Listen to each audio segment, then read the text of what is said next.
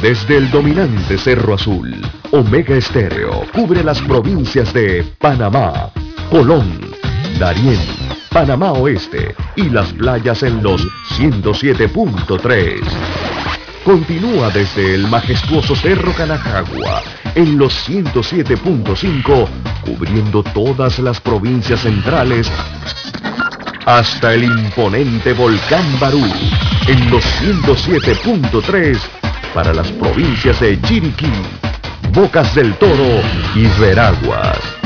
Omega Estéreo para todo Panamá.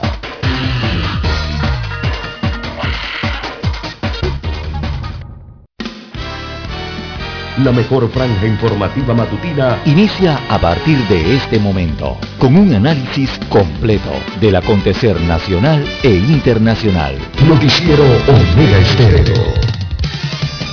Omega Estéreo Noticias.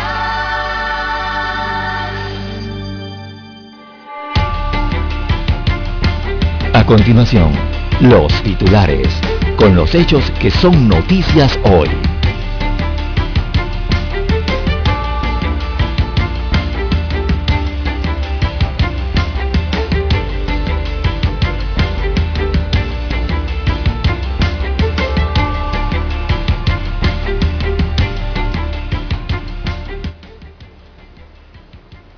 Bien, amigos y amigas, he aquí los titulares para la fecha.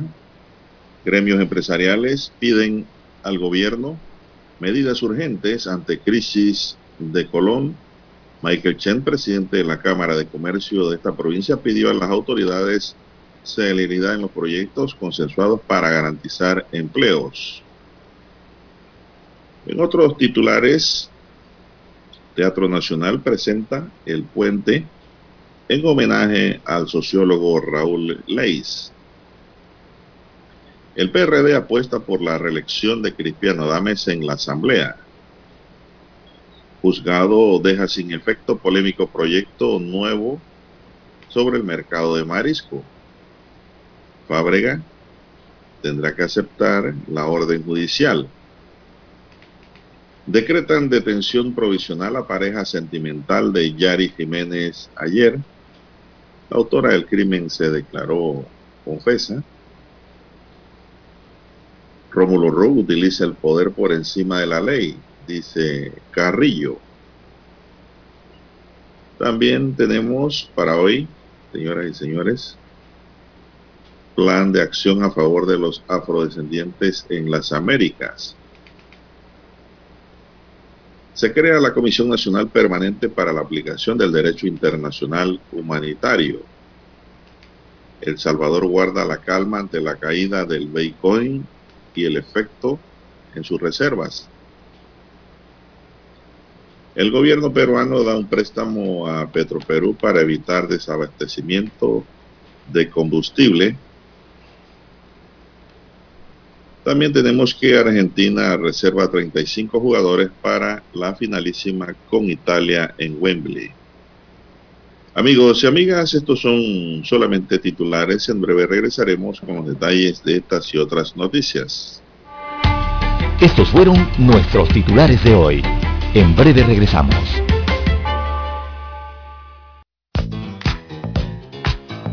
Desde el dominante Cerro Azul en los 107.3.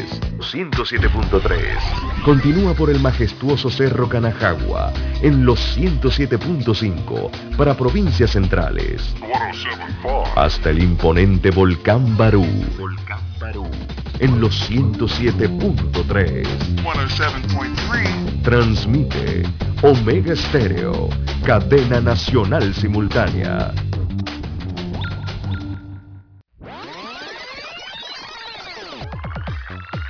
Omega Stereo tiene una nueva app. Descárgala en Play Store y App Store totalmente gratis. Escucha Omega Stereo las 24 horas donde estés con nuestra nueva app.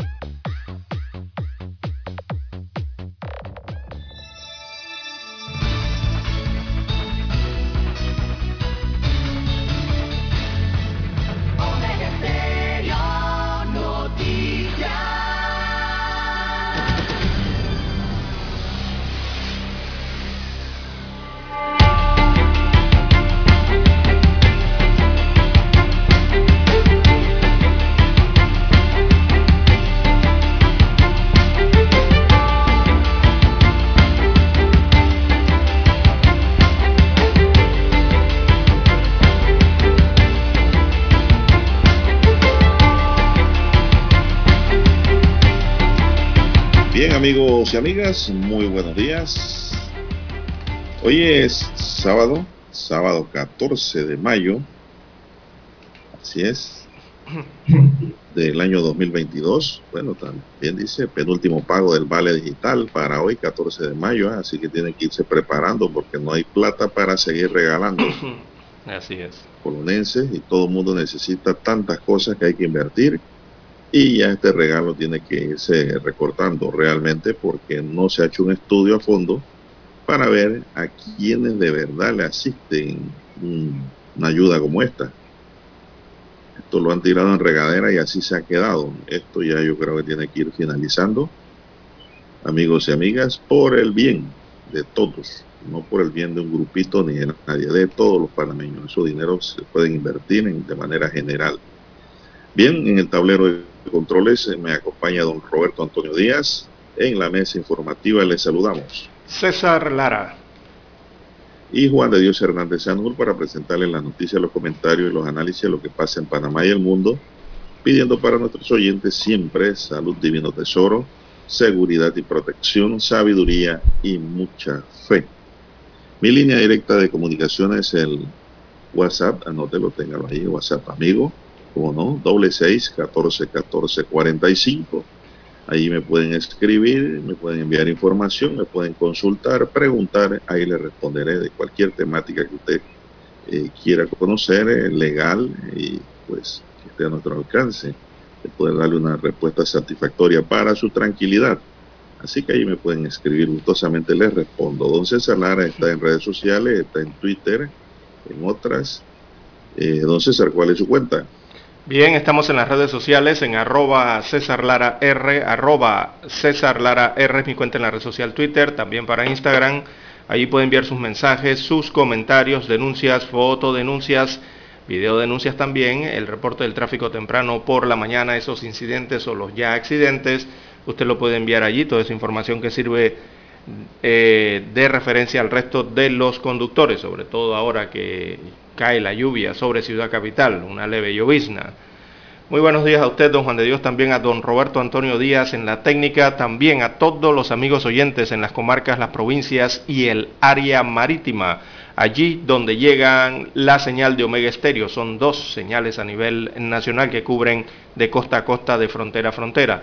También los buenos días a los amigos oyentes que ya nos sintonizan eh, a través de su televisor el canal es el 856 de Tigo, televisión pagada por cable a nivel nacional. Y los que ya nos escuchan a través de sus dispositivos móviles y aplicaciones. ¿sí? Omega Stereo tiene una aplicación, usted la puede descargar a su celular, eh, puede buscarla en su tienda Android o iOS bajo nuestro nombre, Omega Stereo con S. Y también los muy buenos días a los amigos oyentes a nivel mundial que ya están conectados a través de omegaestereo.com. Allí la cobertura es a nivel del planeta. ¿Cómo amanece para hoy don Juan de Dios con esta leve llovizna que cae sobre la ciudad? Bueno, muy bien y viendo que usted está transmitiendo en una emisora cadena nacional, don César. ¿ah? Así es. Usted lo está escuchando de frontera a frontera, es decir, usted no está transmitiendo por walkie-talkie. No, no, para nada. Está trepado en una nave de verdad. Oiga, lo felicito, ¿eh? No es porque sea modesto. Pero bueno, eso es parte, ¿no? De, eso es parte de, del diario que hacer y la labor que realiza Omega Estéreo para todos nuestros amigos oyentes, porque eso, allí, eso conlleva un componente eh, técnico también para que eso se pueda lograr, ¿no? Así que es un trabajo en conjunto, un trabajo de selección, un trabajo de equipo. Así que muy buenos días para los amigos oyentes y se nos empieza a ir el mes de mayo y las calandrias siguen pidiendo agua. Entonces, ¿será? Sí. Bueno, vamos a entrar en materia informativa. Tiene usted los números del resultado de las pruebas COVID en Panamá. Las cosas andan Eh, feas, don César. ¿eh? Sí, don Juan de Dios, los números siguen eh, en aumento. Eh, un total de 3.248 nuevos casos eh, se registran en el país en la última jornada, según el informe epidemiológico del MINSA respecto al COVID-19. Estos casos fueron detectados el día de ayer. Esto ha aumentado la positividad al 23.3%. Eh, y se reportan tres defunciones, se reportan tres muertes por la enfermedad también en las últimas 24 horas, lo que aumenta a 8.202 el número total de fallecidos a causa de este virus eh, y veamos la letalidad se mantiene en 1%. Así que con los nuevos casos eh, registrados eh, en la última jornada se contabilizan 803.223 contagios acumulados, esto a lo largo de la pandemia, y 771.367 personas recuperadas, curadas, restablecidas de la enfermedad, también a lo largo de estos meses de pandemia. Mientras que se aplicaron, destaca aquí, 13.901 nuevas pruebas. 13.000, más de 13.900 nuevas pruebas se aplicaron para esa, el resultado de esa positividad del 23.3%, que es la positividad más elevada que se registra en las últimas semanas. Eh, con los nuevos casos, eh, eh, don Juan de Dios, entonces tenemos que Juan Díaz, el corregimiento de Juan Díaz es uno de los corregimientos que mayores casos positivos presenta en las últimas 24 horas, seguido de el corregimiento de Penonomé, allá en el distrito cabecera de la provincia de Coclé. También el corregimiento de San Francisco, aquí en Ciudad Capital, el corregimiento de Monagrillo y Chitré, allá en la provincia de Herrera. Estos, estas tres circunscripciones son las que más casos han presentado eh, durante las últimas 24, eh, es decir, son las zonas con más contagios nuevos registrados. Así que a la fecha 23.471 eh, pacientes se encuentran en aislamiento domiciliario y hay 183 hospitalizados.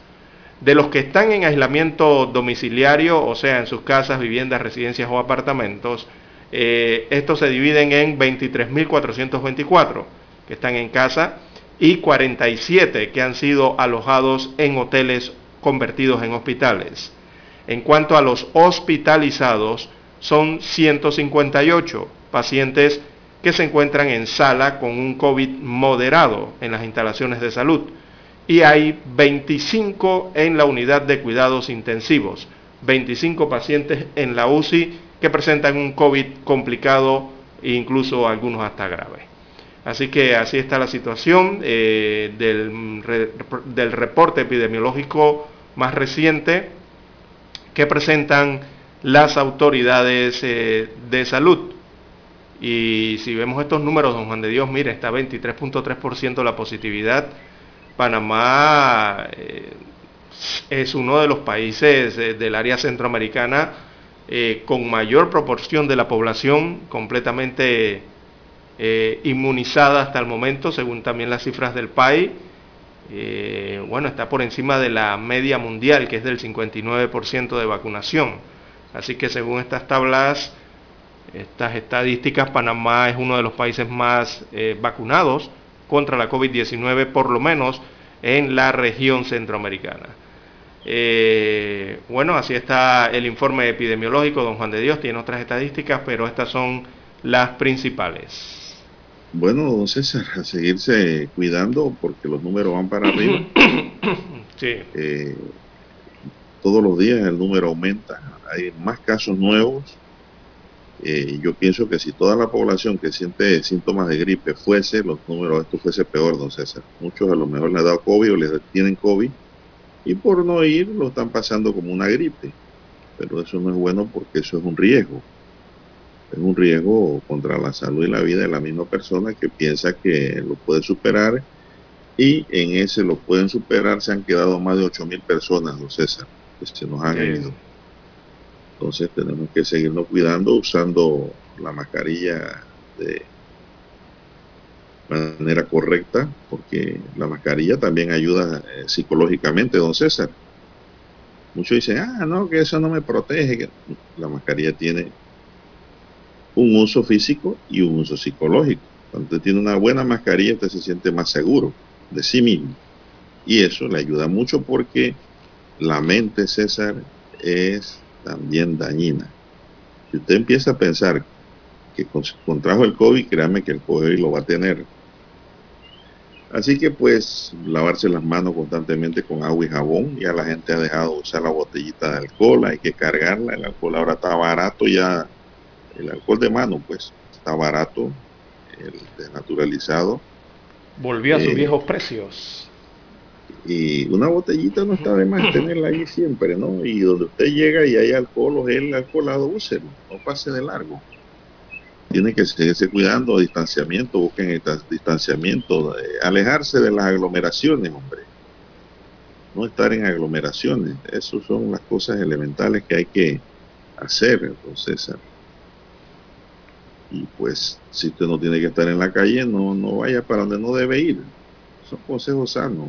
Manténgase siempre. No hay un mejor lugar más seguro que la propia casa. Siempre lo digo. Eh, y pues tratar de que estos números por lo menos se estabilicen. Se mantengan no bajo control. porque eh, póngase usted a pensar, amigo oyente, en aquellos tiempos en que no había ni carro en la calle, todo cerrado, todo terrible en Lara, porque nosotros lo, lo Eso era una tristeza enorme, don Juan de Dios. Nada más en la Nosotros, calle, la policía, la Exacto. policía y nosotros. nosotros que Usted teníamos y autorizaciones eh, y, para poder y los trabajar, colegas de los otros medios de comunicación con los salvoconductos, los únicos que estábamos Sí. por la calle. Nosotros vimos todo. ese era un ambiente... mucha gente no vio nada, nada más vio video.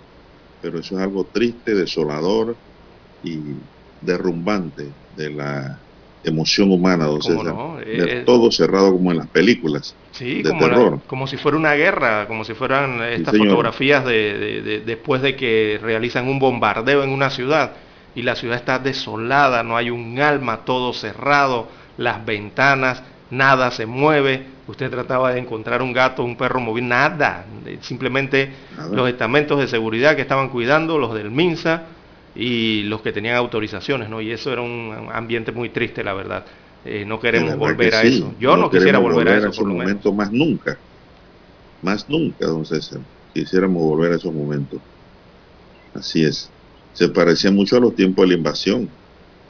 Sí, hasta- Todo sí. estaba cerrado también y no había movimiento de nada.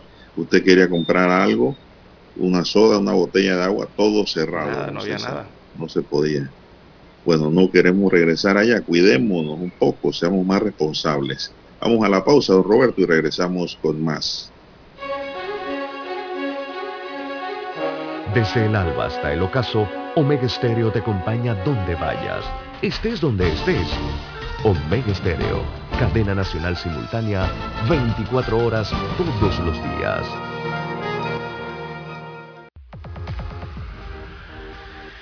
Omega Stereo tiene una nueva app. Descárgala en Play Store y App Store totalmente gratis. Escucha Omega Stereo las 24 horas donde estés con nuestra aplicación totalmente nueva. En centrales telefónicas, casa del teléfono es tu mejor opción. Te asesoramos y ofrecemos buena atención. Con años de experiencia, trabajando para ti. La casa del teléfono, ubicados en Via Brasil y Vista Hermosa. La casa del teléfono, líder en telecomunicaciones. La casa del teléfono,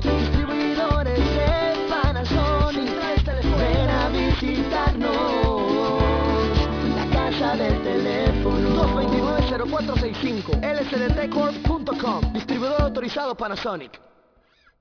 Para anunciarse en Omega Estéreo, marque el 269-2237. Con mucho gusto le brindaremos una atención profesional y personalizada. Su publicidad en Omega Estéreo. La escucharán de costa a costa y frontera a frontera. Contáctenos 269-2237. Gracias. ¿Sabe usted qué canción estaba de moda cuando nació?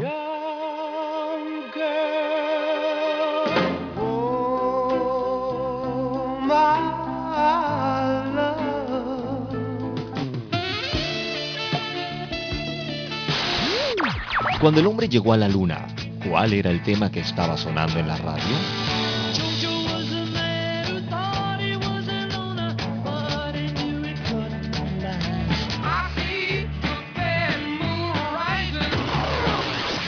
Clásicos del sábado. Todos los sábados por Omega Estéreo, la radio sin fronteras. Noticiero Omega Estéreo.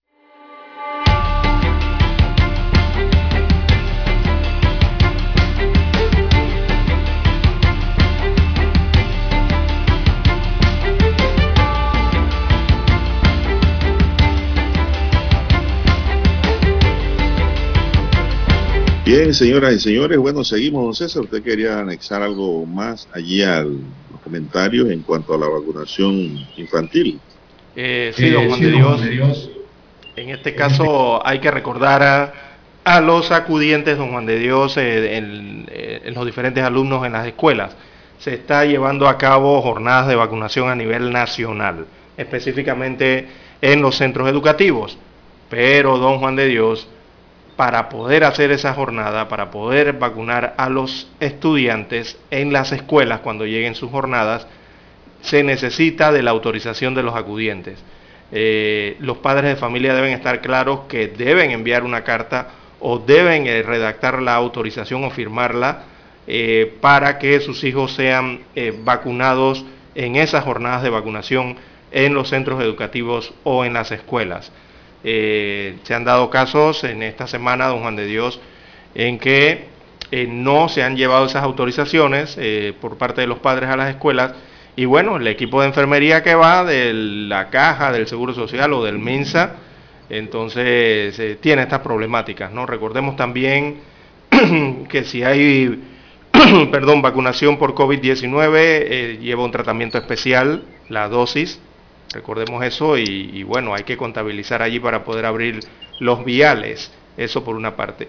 Y lo otro es importante también esa vacunación, don Juan de Dios, porque se puede aprovechar para actualizar la tarjeta de vacunación del el menor de edad, en este caso del alumno o alumna. Eh, es importante porque en estos dos últimos años la verdad es que se ha desfasado eh, la mayor parte de la vacunación o, o estar al día con la vacunación de los chicos y esta es una excelente oportunidad, ¿no? Ahora que llevan la vacunación a las escuelas. Recuerden los padres de familia, eh, deben hacer la autorización. Eh, yo creo que muchos están pensando que estas vacunaciones son como las que se hacían años atrás, don Juan de Dios, de que llegaban a vacunar y bueno, se vacunaba el colegio, no había autorización, ¿no? Eh, porque eran vacunas,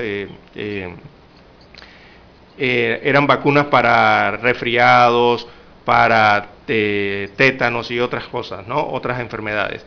Pero bueno, para estas jornadas eh, sí se está pidiendo la autorización de los acudientes, están teniendo el cuidado con eso, don Juan de Dios. Y si no hay autorización, entonces no hay vacunación. Bueno, don César, esto entrando en otra materia a esta hora de la mañana, eh, tenemos que un extranjero cayó al vacío y se investigan las causas de esa caída, don César. Un hombre de 55 años y de nacionalidad neozelandés cayó del piso 22 del PH Tower One, ubicado en calle Uruguay con calle 47 en Bellavista. Este hecho se registró a eso del mediodía de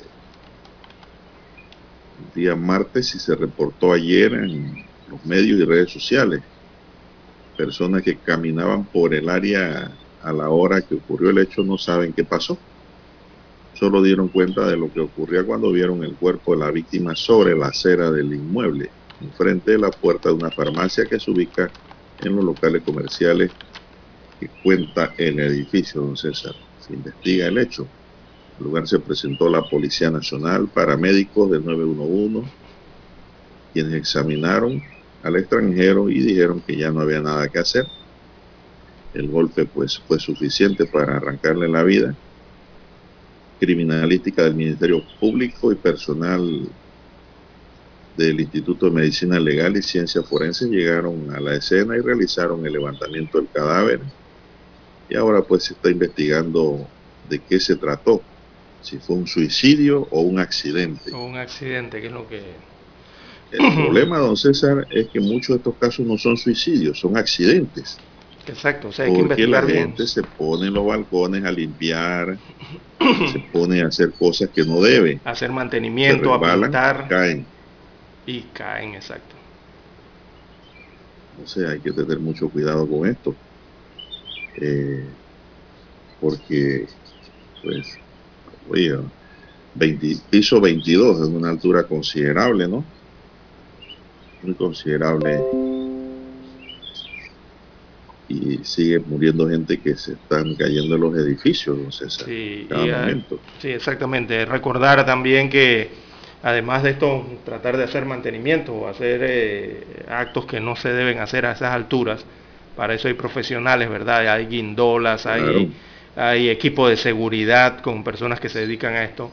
Eh, es peligroso estar limpiando a esas alturas, por una parte. Y por el otro lado, don Juan de Dios, eh, hay que ver el tema de, no sabemos qué ocurrió en este caso, pero también muchas personas se arriesgan con esto de tomarse fotografías a estas altas alturas también. Don Juan de Dios, en las denominadas selfies, ¿verdad? En estas, estos barandales, en estos, eh, en estos pisos altos, eh, eso es riesgoso. Ya se han dado algunas caídas a nivel mundial, aquí en Panamá también una caída se dio en el cangrejo por esa situación de una extranjera que murió también debido a ello. Eh, ¿Y por qué es peligroso? Uno, porque bueno, lo primero es eh, colocarse en esa posición en el borde de un edificio tan alto para tomarse una fotografía, eh, buscando el mejor ángulo, ¿verdad? La mejor perspectiva. Y dos, ¿por qué es tan peligroso? Porque a esas alturas, recordemos que estamos en Panamá, y en Panamá hay vientos. Usted sube un piso 20, 30, 40, 50, 70 de un edificio y usted lo que va a encontrar afuera es viento. El viento está soplando y recordemos que en Panamá, sobre todo en la ciudad capital, vienen estas ráfagas de viento que uno no se espera y, llegan.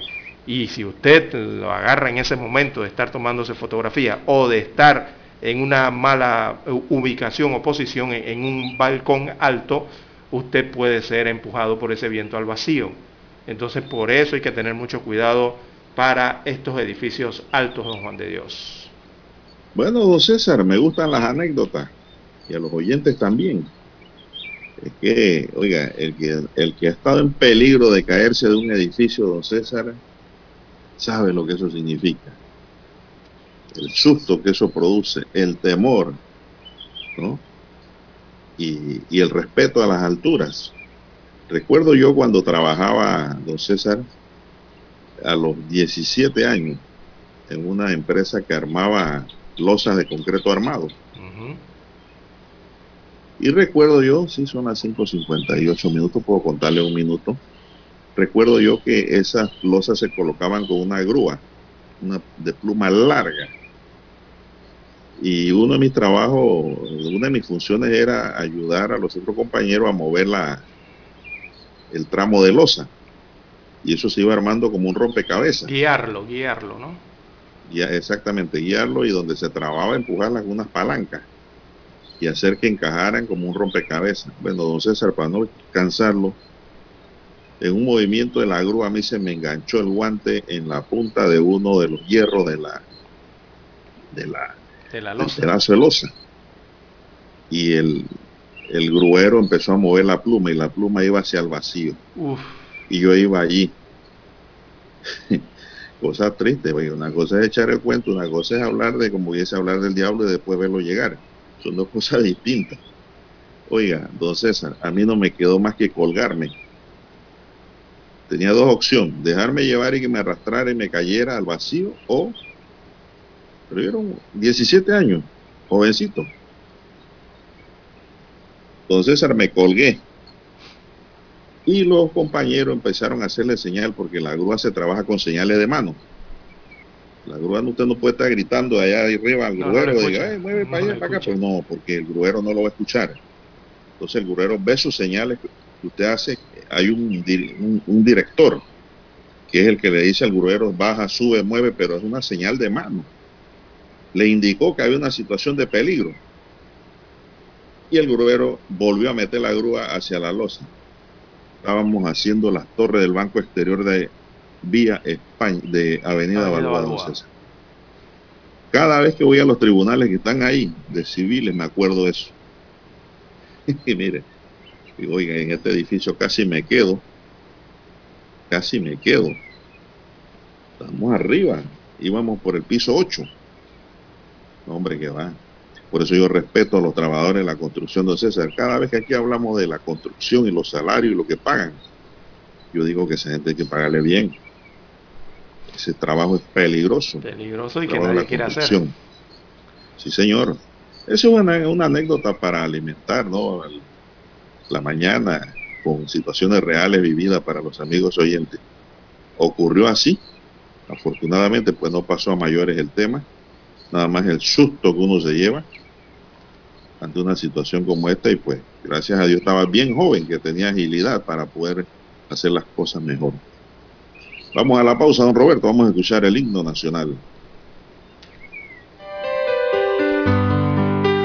Good morning, it's a wonderful brand new day. Omega Estéreo, Omega Estéreo.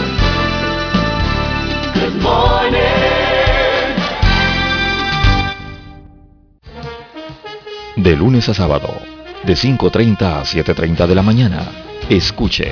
Noticiero Omega Estéreo. Información nacional e internacional, entrevistas, reportajes, comentarios y análisis de la mano de profesionales de la información. Noticiero Omega Estéreo. De lunes a sábado, de 5.30 a 7.30 de la mañana. En el noticiero Omega Estéreo decimos lo que los demás no se atreven ni a pensar. Nosotros investigamos profundamente para informar mejor. Eso quiere decir que en cada corregimiento, como en todo el territorio nacional, nuestros oyentes conocen la verdad completa de lo que ocurre en Panamá y el mundo.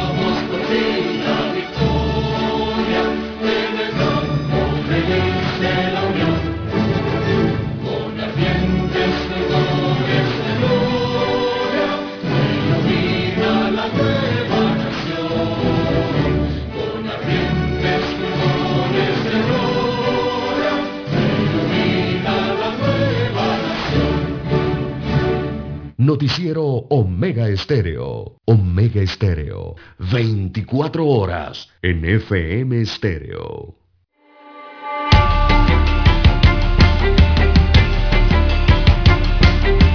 Bien, seguimos, señoras y señores. Bueno, estamos aquí transmitiendo en cadena nacional su noticiero Omega, el primero con las últimas, un noticiero diferente para gente pensante, un noticiero, lo tratamos de hacer lo más amenamente posible para nuestros amigos oyentes, con noticias, comentarios y análisis, también las anécdotas, que no dejan de ser importantes y ser buenas porque ilustran también los acontecimientos nacionales, ilustran también el camino de la vida en que uno pues transita todo, todos los días.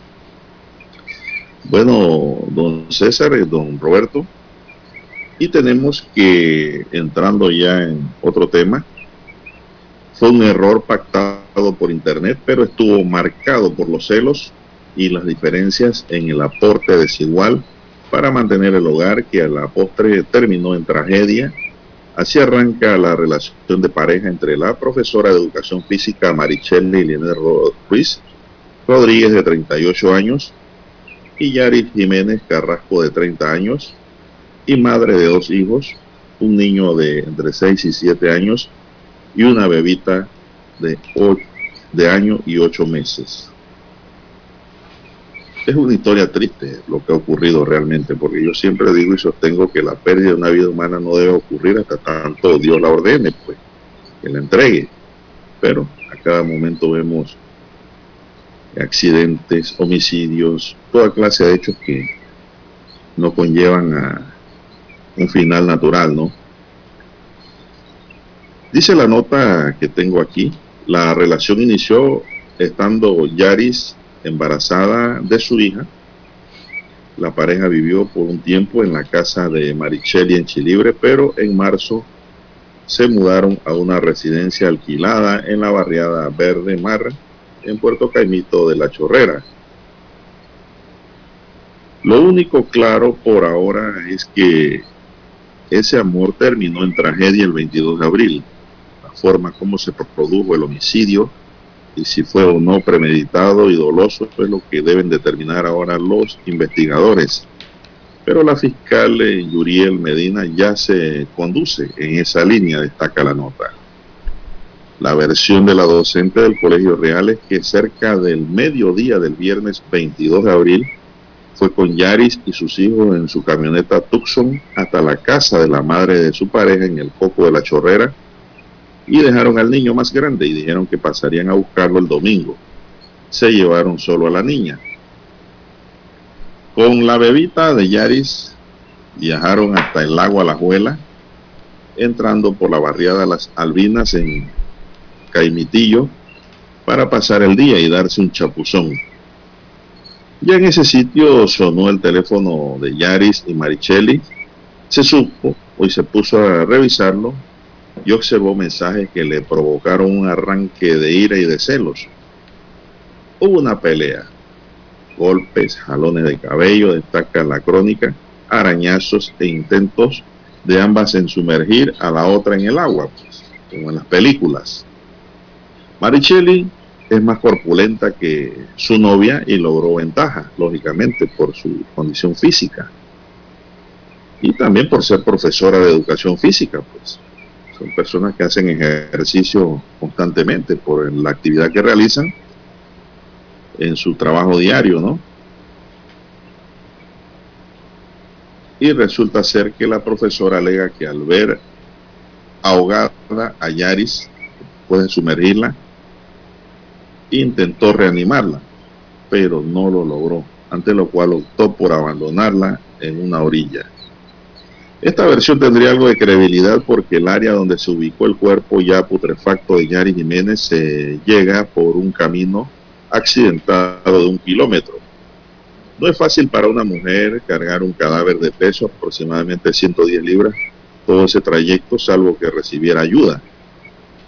El otro elemento es que el 27 de abril, cuando la madre de Yaris, desesperada por no saber nada de su hija, le pide a la dueña de la casa alquilada por la pareja que le permita acceso Observan una almohada con manchas de sangre y la huella de una mano ensangrentada en dicha pieza.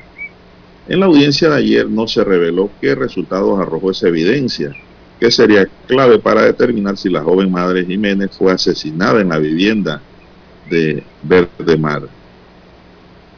Otro elemento de este rompecabezas de investigación es que el carro de Marichelli aparece días después abandonado en un área de Chepo. ¿Qué hacía ese carro por allá? Es la pregunta que se hacen los investigadores.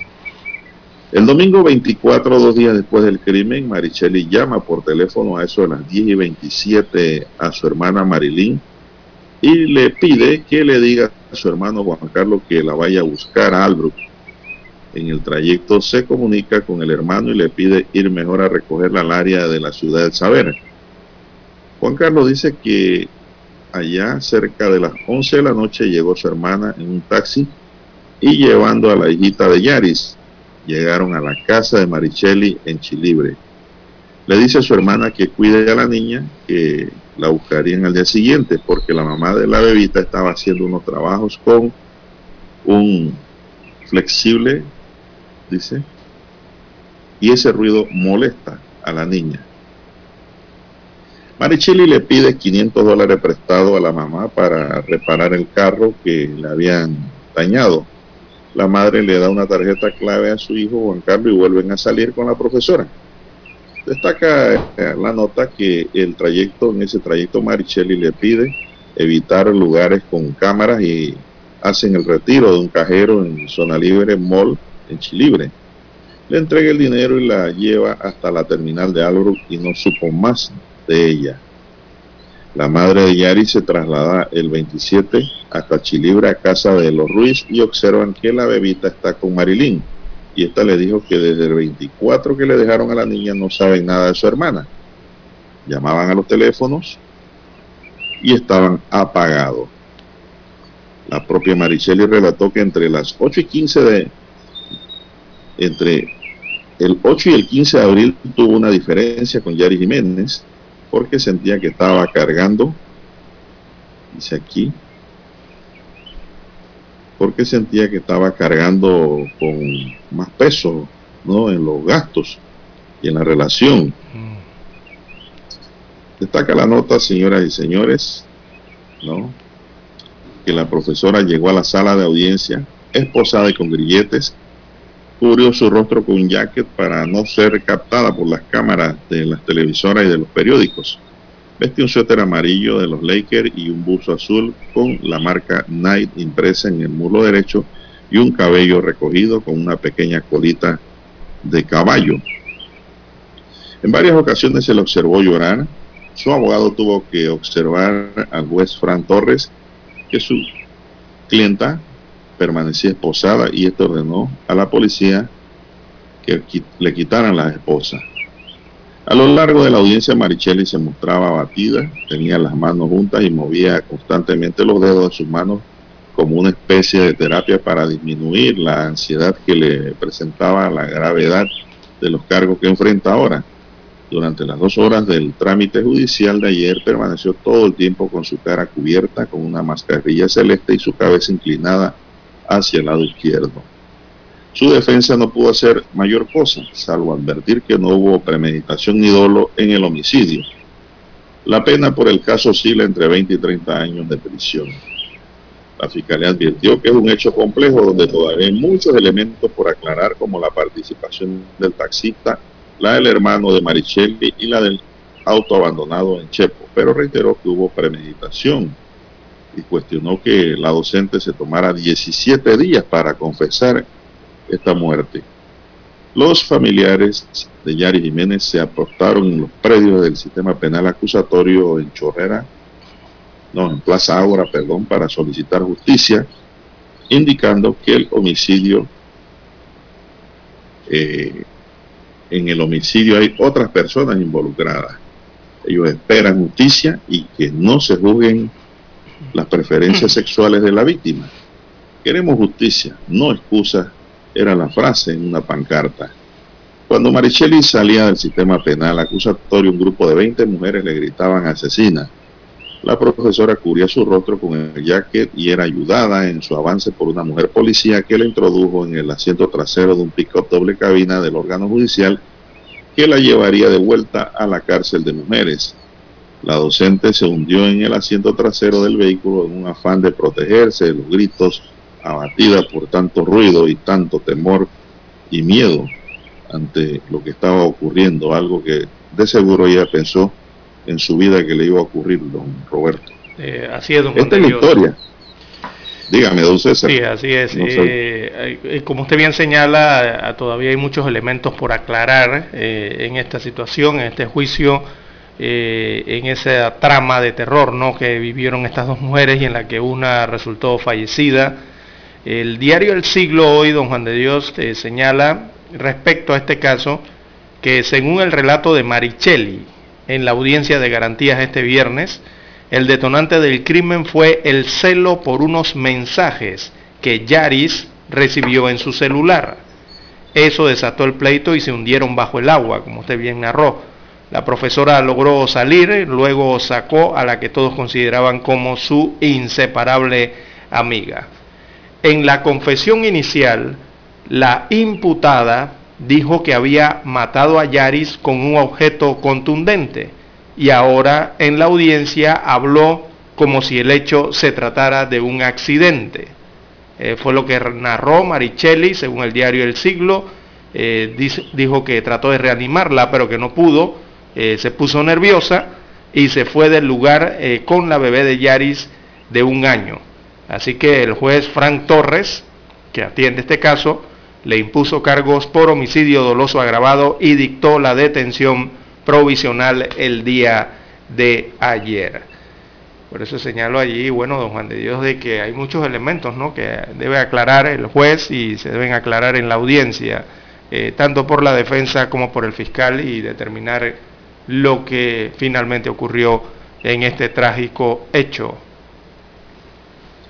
Bueno, Lara, eh, aquí hay otro elemento que nosotros observamos y que pues siempre hemos dicho que hay que tener también cuidado cuando uno va a conocer a otra persona. Destaca el diario Crítica Libre de que este amor nació por redes sociales. También. Roberto, ¿qué le parece? Uno siempre comenta, ¿no? Allí se conocieron en redes sociales. Si no hubiesen existido las redes sociales, César, no ocurre nada, no pasa nada, no estuviéramos hablando ni comentando, ni la profesora hubiera matado a la otra, a su pareja. Pero bueno, miren lo que pasa, ¿no? En redes sociales se conocieron y por ahí se fue el tema. Eh, se conocieron después y eh, entablaron una relación eh, de pareja. Pero a, a, mí me duele todo esto, César, es cuando se pierde una vida, hombre. Y eso siempre lo he dicho, así sea quien sea la persona. En este caso, pues, eh, una mujer a manos de otra mujer. Pero hay cosas que no, no, no, no cuadran aquí hasta ahora y la, los fiscales no darán la respuesta, don Roberto.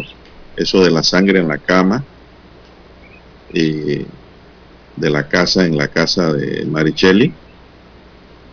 Eh, dos, las explicaciones que ella ha dado.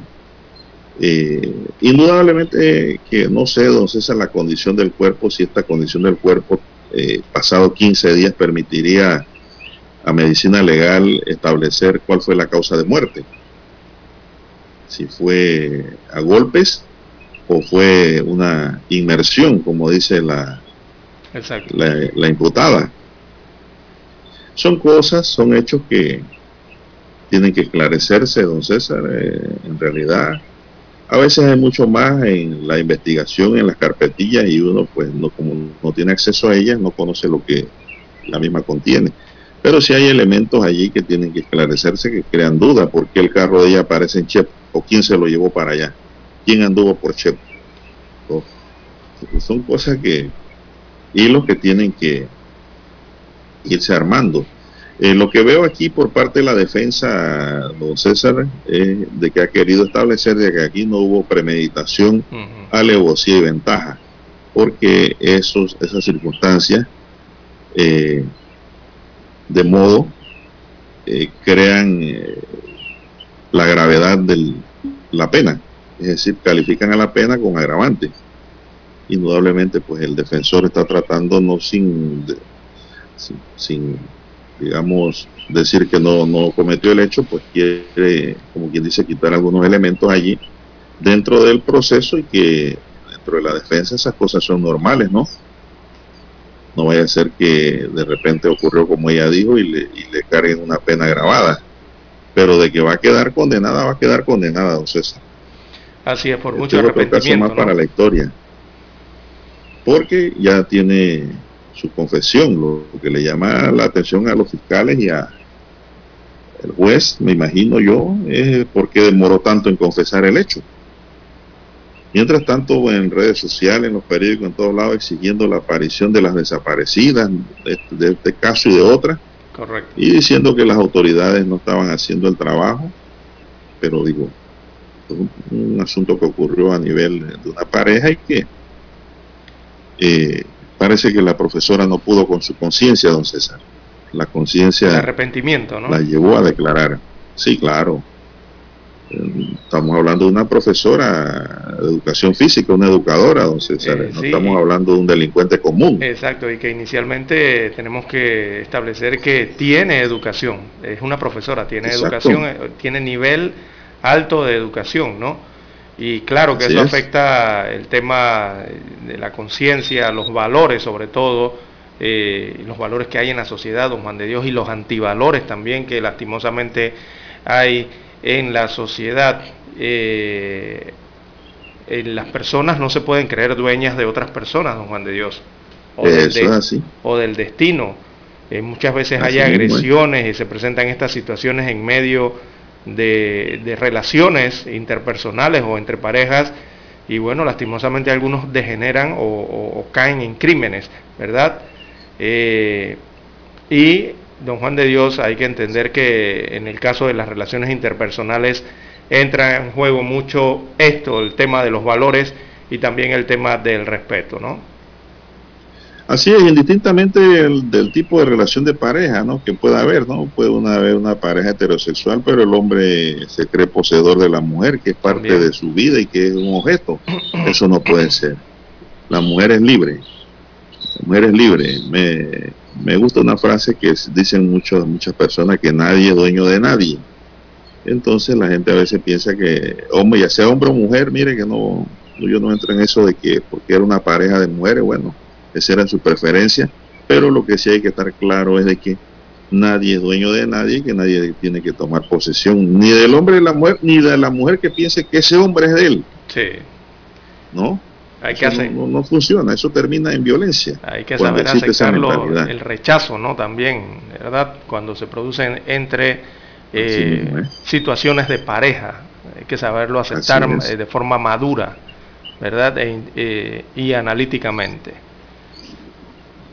Bueno, es un caso que va a quedar en la historia criminológica del país, don César. Y yo pensé, don César, que esto iba a terminar rápidamente en un acuerdo de pena.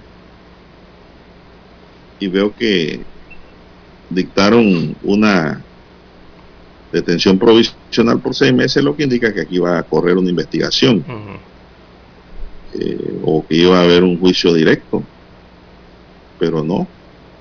Esto, como quien dice, el abogado está caminando por un sendero que él considera que es, y esas opiniones de los abogados las respetamos también porque cada maestrito tiene su librito. Vamos a ver, pues, eh, nosotros los abogados siempre tratamos de sacar la mejor parte para nuestros representados, para nuestros representados, de lo que más le conviene, y es lo correcto, y más si somos abogados particulares, porque sentimos aparte de la defensa como especie eh, de un deber, ¿no? Que hay que cumplir para con nuestros representados, nuestros clientes. Y pues aquí veremos qué más ocurre en estas investigaciones, porque hay muchos cabos sueltos y cosas que no concuerdan, don César. Lo único cierto que hay es la confesión, pero esa confesión hay que ver cómo está fundamentada, cómo está encimentada, si de acuerdo a la versión que ha dicho la profesora todo concuerda. Eh, Sí, hay esas dos que versiones. Todavía el Ministerio Público tiene que investigar para esclarecerse. La misma, la misma persona confesa tiene que decir que, que ese carro, porque apareció por allá, don César Chepo, ¿a quién se lo prestó? Aquí lo que piensa la, el Ministerio Público y piensa la familia es de que aquí hubo colaboración, don César, que aquí hubo complicidad. Y, recordemos que si se llega a descubrir un cómplice primario en este, este femicidio, eh, esa persona paga igual, como si hubiese sido el autor material del hecho. Los cómplices primarios pagan una pena dura también, don César, y hay cómplices secundarios también, y también existe el colaborador. Entonces, todas esas cosas es lo que quiere determinar el Ministerio Público en este caso, para pues llevar a todos los responsables al banquillo de los acusados, aparte de la ya confesa. Bien, don Roberto, son las 6:26 minutos en su noticiero Megesterio, el primero con las últimas. No sé si tienes algo más por allí, don César, que agregar al tema. No, respecto a esto, la investigación continúa. La investigación continúa, don Juan de Dios, y, hay que esperar a ver, eh, comparar esas confesiones iniciales al momento de su entrega con la que dijo ayer, viernes, eh, en que habló de que el hecho se trataba de un accidente, pero cuando se entregó a las autoridades en esa confesión señalaba que había matado a Yaris eh, con un objeto contundente. Bueno, así seguirán entonces las investigaciones durante estos seis meses. Ahora sale la versión de César de que la ahogó. otra más vio. Que la ahogó en el lago. En el lago a la Alajuela. Entonces, por fin. En las cumbres. Sí, eh, porque aparecen eh, rastros de sangre en la cama donde convivían. Todo eso lo tiene que investigar el Ministerio Público, a ver esa sangre de quién era, si era de la difunta o de, de, la propia autora del hecho. ¿Y por qué? Ella tiene que explicar si vivían solas junto esa sangre, dónde salió y de qué. Tiene que explicarlo. Aquí no hay de otra. Eh, bueno, eso es lo que pone al Ministerio Público a investigar y a pensar, ¿no? Por eso que dice, ¿hubo participación de un tercero? Es la gran pregunta que queda por resolver allí en este hecho lamentable, don César. Bueno, me están preguntando aquí por el estado de salud de Yapanís. Bueno, Yapanís sigue mal en el hospital. De eso vamos a hablar más adelante. El Yapa. Eh, vamos a hacer una pausa, don Roberto, porque tenemos que escuchar el periódico. Desde el dominante Cerro Azul, Omega Estéreo cubre las provincias de Panamá, Colón, Darién, Panamá Oeste y las playas en los 107.3. Continúa desde el majestuoso Cerro Canajagua en los 107.5, cubriendo todas las provincias centrales hasta el imponente volcán Barú en los 107.3 para las provincias de Chiriquí, Bocas del Toro y Veraguas. Omega Estéreo para todo Panamá.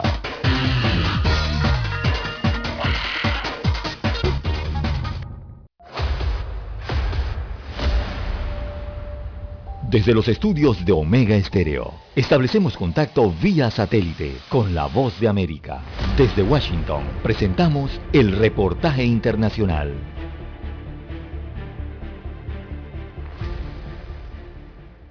Desde que inició la pandemia, migrantes que llegan a la frontera de Estados Unidos están sujetos al Título 42, una orden de salud pública de emergencia establecida en 1944 faculta a las autoridades federales de salud prohibir la entrada a migrantes si se cree que pueden introducir enfermedades contagiosas al país.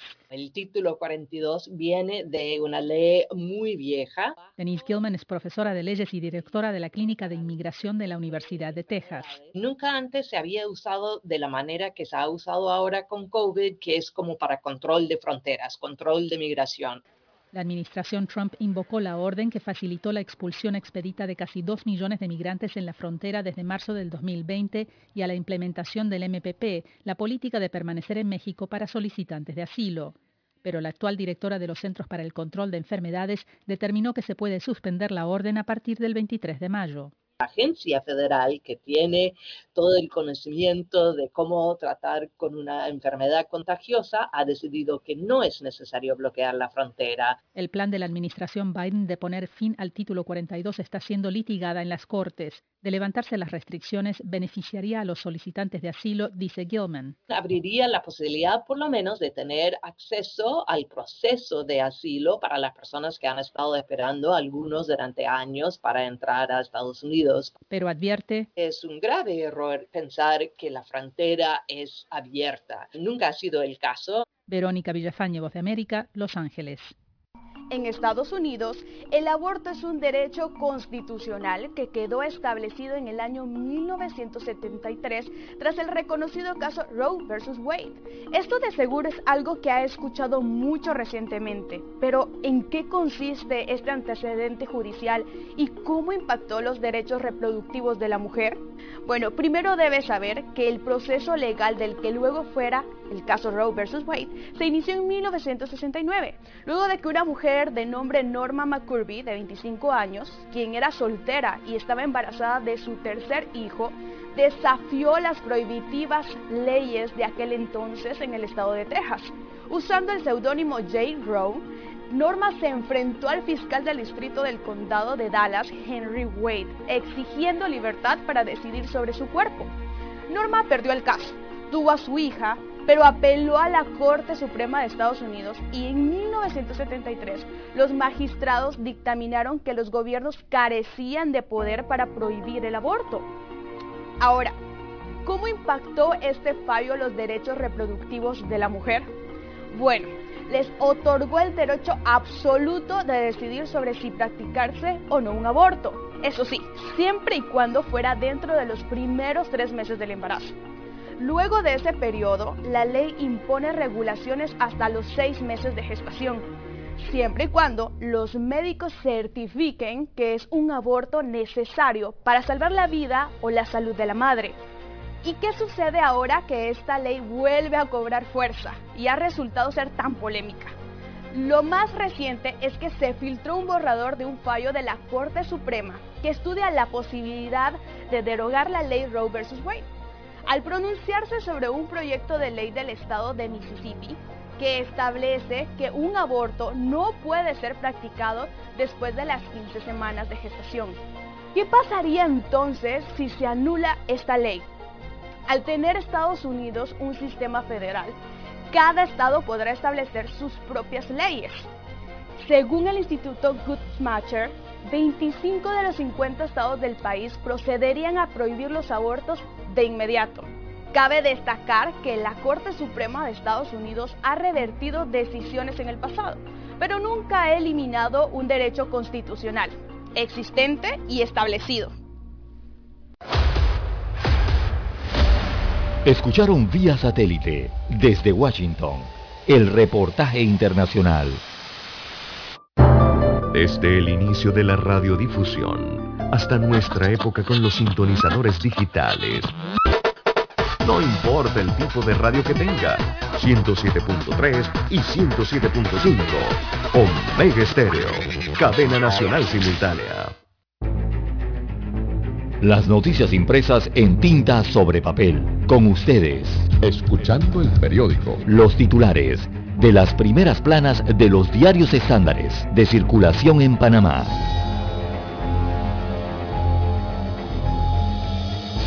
Bien, señoras y señores, vamos a iniciar de inmediato con el diario La Estrella de Panamá, la decana para hoy, que nos dice gremios empresariales piden al gobierno medidas urgentes ante crisis de Colón. Michael Chen, presidente de la Cámara de Comercio de Colón, pidió a las autoridades celeridad en los proyectos consensuados para garantizar empleo. En otros titulares, hoy el diario La Estrella nos dice Teatro Nacional presenta El Puente en homenaje a Raúl Eis. El dramaturgo y director eh, Win adelantó que la obra será puesta en escena del 19 al 22 de mayo y contará con conversatorios este sábado. En otros temas para hoy, la gastronomía mexicana, una herencia de la cultura prehispánica. Descentralización y densificación, dos caras de la planificación urbana, Los datos indican que en la ciudad de Panamá se ha ido perdiendo densidad de población con el pasar de las décadas. Más titulares, son las 6.35 minutos. Buenos días, Panamá. Tenemos para hoy también que el PRD apuesta por la reelección de Cristiano Adames en la Asamblea Nacional. Juzgado deja sin efecto el polémico proyecto del mercado de marisco. Así que hay que parar eso. Eso no va. Decretan detención provisional a pareja sentimental de Yaris Jiménez Rómulo Rock utiliza el poder por encima de la ley, señala Carrillo. En otros titulares para hoy tenemos que la resiliencia de la economía panameña y sus avances es un reportaje especial. Así es, dice, hacemos un repaso histórico de las actividades económicas de nuestro país y los obstáculos que se han presentado. Otro titular dice la estrella de Panamá para hoy, lo que la pandemia se llevó, los retos del próximo siglo. Panamá tiene el desafío de reactivar su economía en medio de una pandemia. En medio, pues, en este medio especial, ahora en el bicentenario. La ciencia en Panamá y su evolución en el siglo XXI. En el tema del día, hoy nos dice la estrella sostenibilidad ambiental, un tema crítico en economía, la estrella dice Elon Musk desata la confusión sobre compra de Twitter y provoca su caída. El Salvador guarda ah, de la calma ante la caída del Bitcoin y el efecto en sus reservas. Pues El Salvador, recordemos que oficializó el Bitcoin como una moneda. Ahora con los problemas que presenta la moneda, El Salvador espera que el Bitcoin pues se recupere el gobierno peruano da un préstamo a Petroperú para evitar desabastecimiento de combustible. El sistema financiero nacional aporta 7.3% al Producto Interno Bruto en el año 2021. Argentina reserva 35 jugadores para la finalísima con Italia en Wembley. La Asociación de Fútbol Argentino informó que cuenta con Lionel Messi como principal figura pero aún no publica la nómina definitiva, solo habla de 35. Green sufre una lesión en el ligamento cruzado tras su duro choque con Embiid.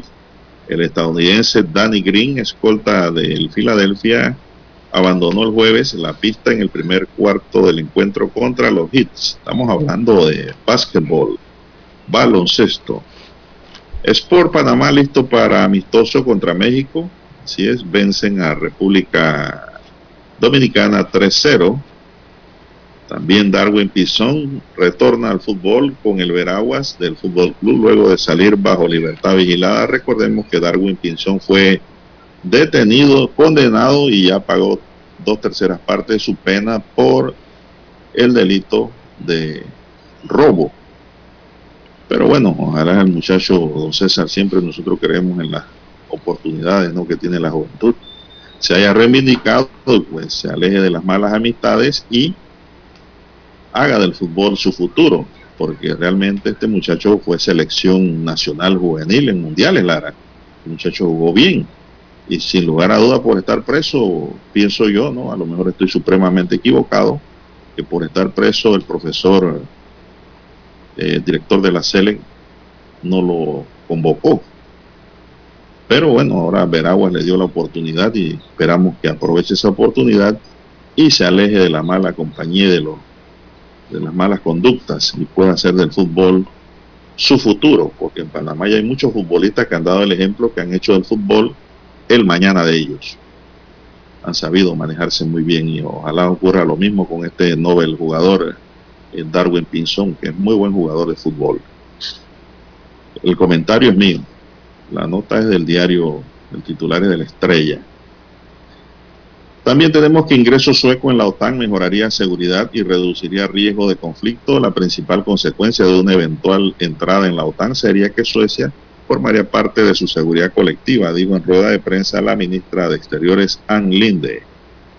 Estados Unidos se muestra preocupado por las imágenes del funeral de la periodista Shireen Abu Akleh Durante la jornada de este viernes, las fuerzas de seguridad israelíes han aporreado a los portadores del féretro con los restos mortales de la periodista, nada más sacar el ataúd del hospital francés San Luis.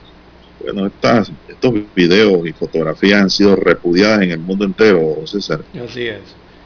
Cayó el ataúd. A los israelitas en esto como una gente salvaje. Sí. Al menos 26 muertos en un incendio en un edificio comercial de Nueva Delhi. Los incendios, derrumbes y otros accidentes similares con frecuencia en la India, a menudo debido al precario estado de las infraestructuras y a la falta de mantenimiento, destaca aquí la nota internacional del diario La Estrella de Panamá.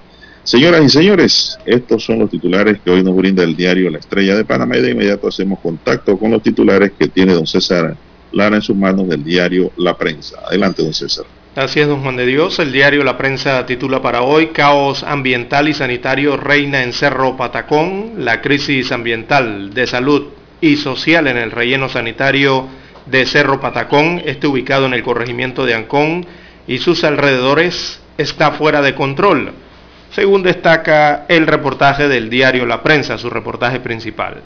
También Copa Airlines seguirá con modelo de negocios tras alianza de Avianca y Gol, que son otras dos compañías aéreas latinoamericanas. Así el grupo aéreo Copa Holding panameño no cambiará entonces su estrategia comercial ante la aparición de un nuevo competidor tras la unión de las aerolíneas Avianca y Gol.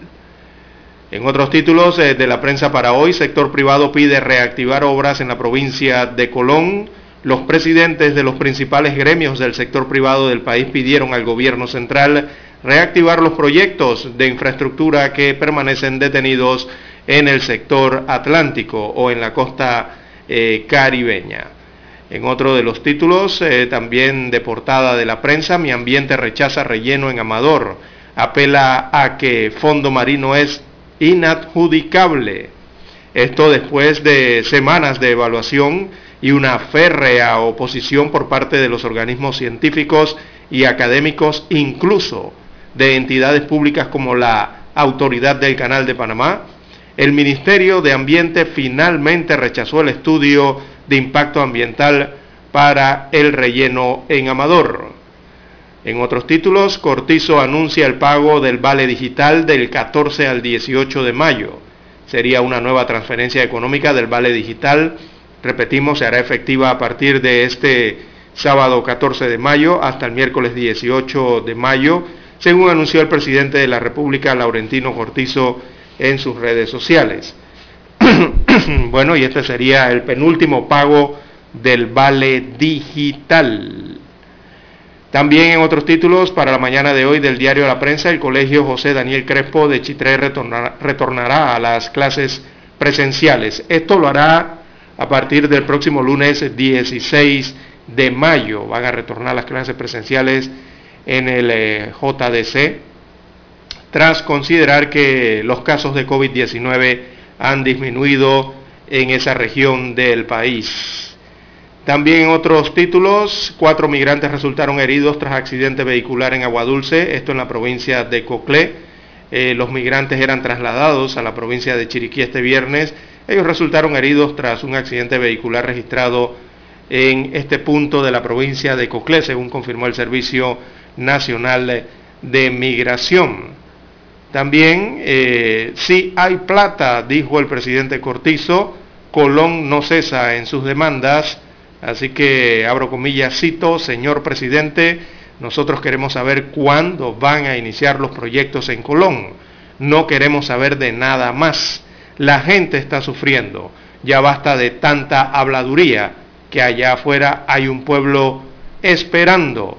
Era lo que le señalaban los habitantes eh, de Colón al mandatario en su reciente visita. También juez concede amparo y revoca el acuerdo municipal que autorizó el mercado del marisco que impulsa el alcalde José Luis Fábrega. Esa decisión fue adoptada el viernes 13 de mayo del 2022 por la jueza Rosalba Sánchez Cisneros, quien la semana pasada ya había ordenado la suspensión provisional del acuerdo municipal demandado. O sea, eh, se detiene el proyecto de el mercado del marisco, por lo menos hasta ahora. Bueno, juez ordena arresto de mujer investigada por homicidio. Eh, se ha conocido entonces de este caso en la República eh, de Panamá. Y también tenemos que Fiscalía retira petición de llamar a juicio a 541 personas en caso de Diablos Rojos. Bien, amigos oyentes, estos son los principales titulares que aparecen en portada en el diario La Prensa. Con ella concluimos la lectura de los principales titulares de los diarios estándares de circulación nacional. Hasta aquí, escuchando el periódico. Las noticias de primera plana, impresas en tinta sobre papel.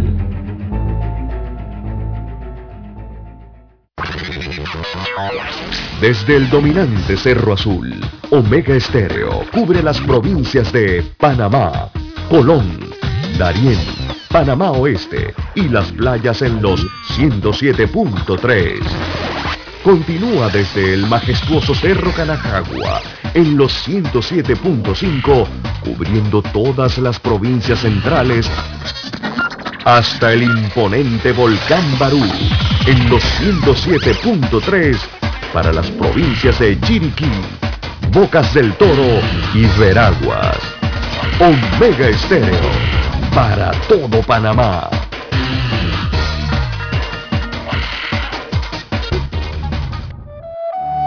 Para los que están enamorados. Hoy corté una flor. Y llovía, llovía. Esperando a mi amor. Para los despechados. Se deja de querer, pero no se. Para los que han dejado. Tú con él. Para aquellos que se aman eternamente.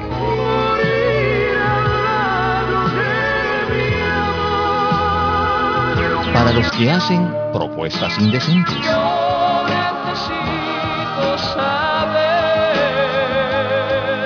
si quieres ser mi amante. Clásicos, clásicos del sábado, del sábado, clásicos del sábado. Todos los sábados por Omega Estéreo 107.3, la radio sin fronteras. Desde los estudios de Omega Estéreo, establecemos contacto vía satélite con la voz de América. Desde Washington, presentamos el reportaje internacional.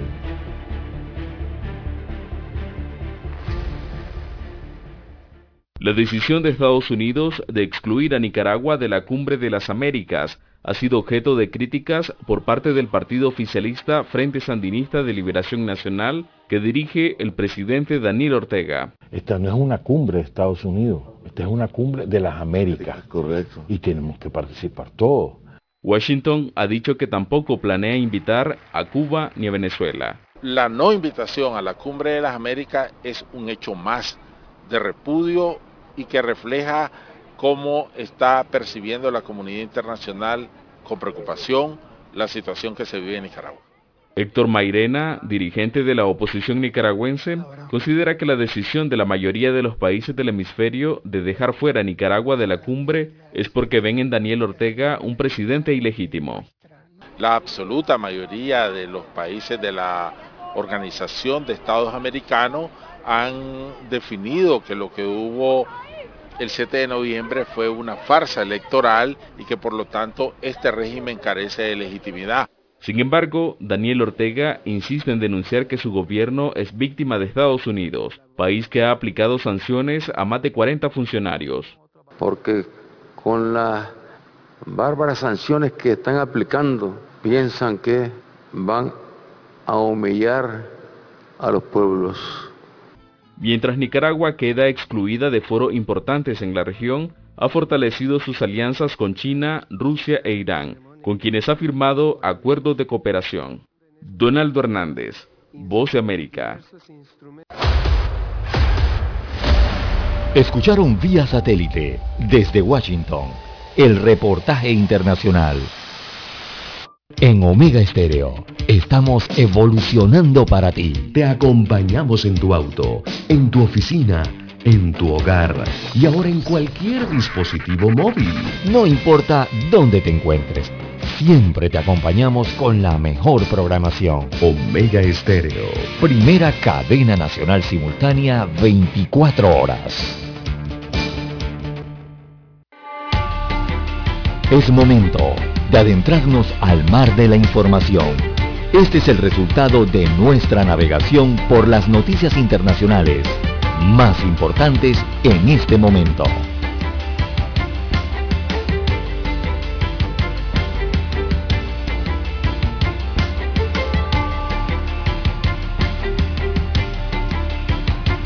Bien, vamos a entrar a otras notas ahora de orden internacional y tenemos que Estados Unidos se ha mostrado este viernes profundamente preocupado al ver las imágenes de la policía israelí entrometiéndose en el funeral de la periodista palestino-estadounidense Shirin Abu Akleh, fallecida el miércoles de un disparo en la cabeza en la localidad de Cisjordania en Jenin.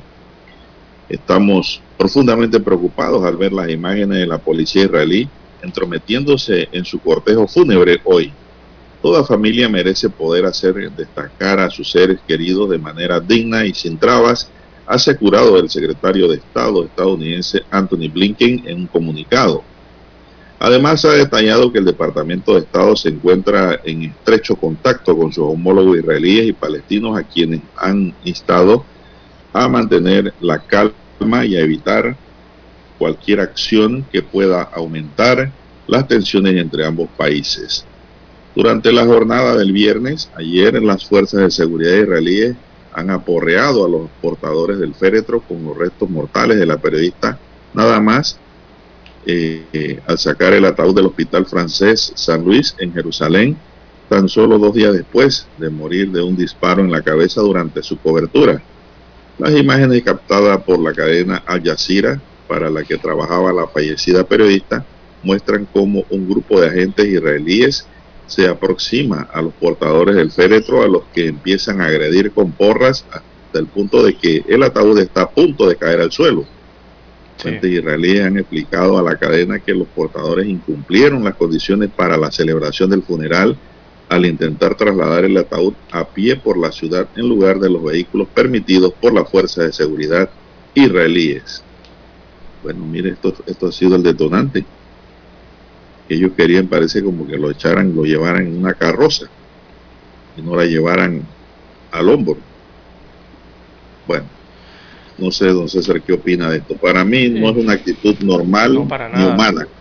Para nada, don Tocar a Jaime. otro que lleva un muerto al hombro.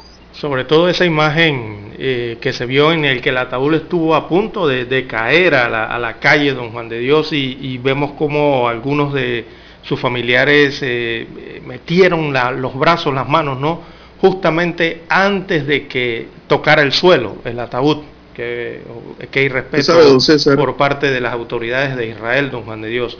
La problemática, por- la gente se preguntará, pero ¿por qué intervinieron en, eh, en, en este cortejo fúnebre palestino? Porque la- muchos pensarán que es que estaban en territorio palestino. No, recordemos que el Hospital San José, que está al este de Jerusalén, Luis. eso fue anexado por Israel, ¿verdad? Por el Estado de Israel o el país de Israel. Y esas son las imágenes que se mostraron en televisión. Por eso era que estaba presente allí la policía de Israel. Bueno, don César, eso de aporrear a alguien que va, eso me recordaban la- las escenas de la pasión de la película de Jesucristo. Eh, me recordó esas escenas, realmente. Eh, yo pienso de que esas cosas no deben ocurrir. Ha vendido una buena imagen negativa al mundo. Mira esa contradicción, una buena imagen negativa al mundo. Israel y su policía con esta actitud ante palestinos y más que todo la de ser una periodista, Así es. La difunta. Reconocida periodista palestina e incluso tenía eh, ciudadanía norteamericana, don Juan de Dios. Por eso es que los Estados Unidos de América también ha alzado su voz eh, ante esto, estas escenas que se vivieron, ¿no? Y son escenas eh, violentas, don Juan de Dios no es la palabra, porque fueron violentas. Y, Fueron y- violentas Y eso... y abusivas. Y eso puede, cuidado, don Juan de Dios, con algo que eso puede hacer crecer la ira eh, que ya existe por el asesinato de esta periodista Abu Khalek, eh, que, que, ha amenazado esta situación entonces con echar, digamos, eh, más leña al fuego del, de este conflicto ¿no? que se vive allá en tierras asiáticas entre palestinos e israelíes. Bueno, don César, y la pregunta que queda allí es quién mató a la periodista. Todavía están investigando eso. ¿De dónde, ¿De dónde salió la bala? La bala. Le quitó la vida. Bueno, seguimos, don César, tiene otra internacional, son las 6.56 minutos en su noticiero Megesterio, el primero con las últimas. Bueno, en más noticias internacionales, don Juan de Dios, ya que estamos por Asia, eh, bueno, Corea del Norte confirmó 21 muertes en medio de brote de COVID-19 y reporta más de 174 mil casos de fiebre. Es lo que ha reportado en las últimas horas Corea del Norte.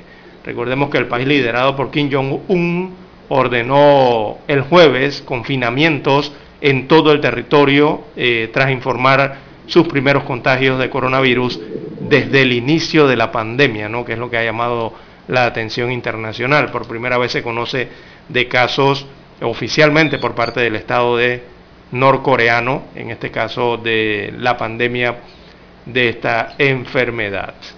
Bueno, así están dándole seguimiento allá en Corea a la COVID-19.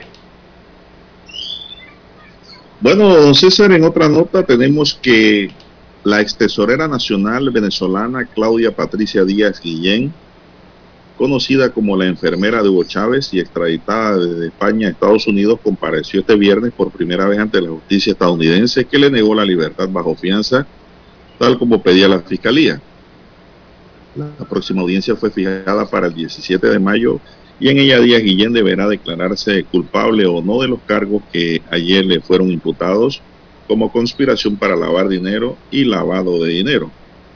La acusada que llegó el jueves por la noche desde Madrid compareció con uniforme de presidiaria de color azul y las manos y los pies encadenados en los tribunales federales de West Palm Beach, unos 100 kilómetros al norte de Miami. El mismo día de la audiencia se encargó de su defensa la abogada de Miami, Maricele Descalzo, según consta en los documentos judiciales del caso.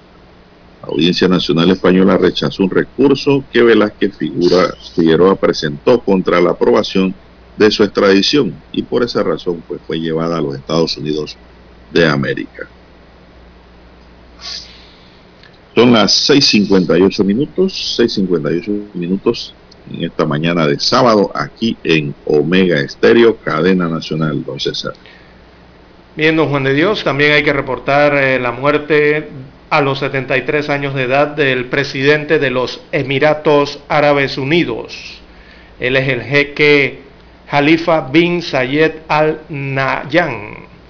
Bueno, él falleció, eh, este jefe de Estado aparecía raramente en público desde que sufrió un derrame cerebral en enero del año 2014. Finalmente falleció este viernes a los 73 años de edad pero se le reconoce mucho porque eh, fue uno de los artífices de haber impulsado en estas dos últimas décadas el, digamos, el ascenso fulgurante de su país, Emiratos Árabes Unidos, en el escenario internacional.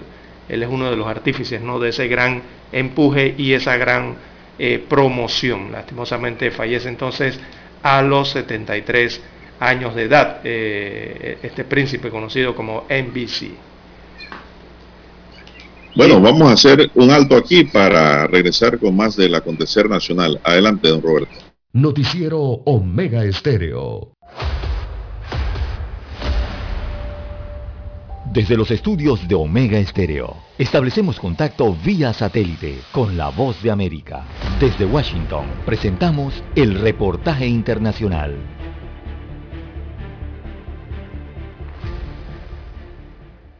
Desde Washington le saluda Alejandro Escalona. Wall Street cerró al alza el viernes.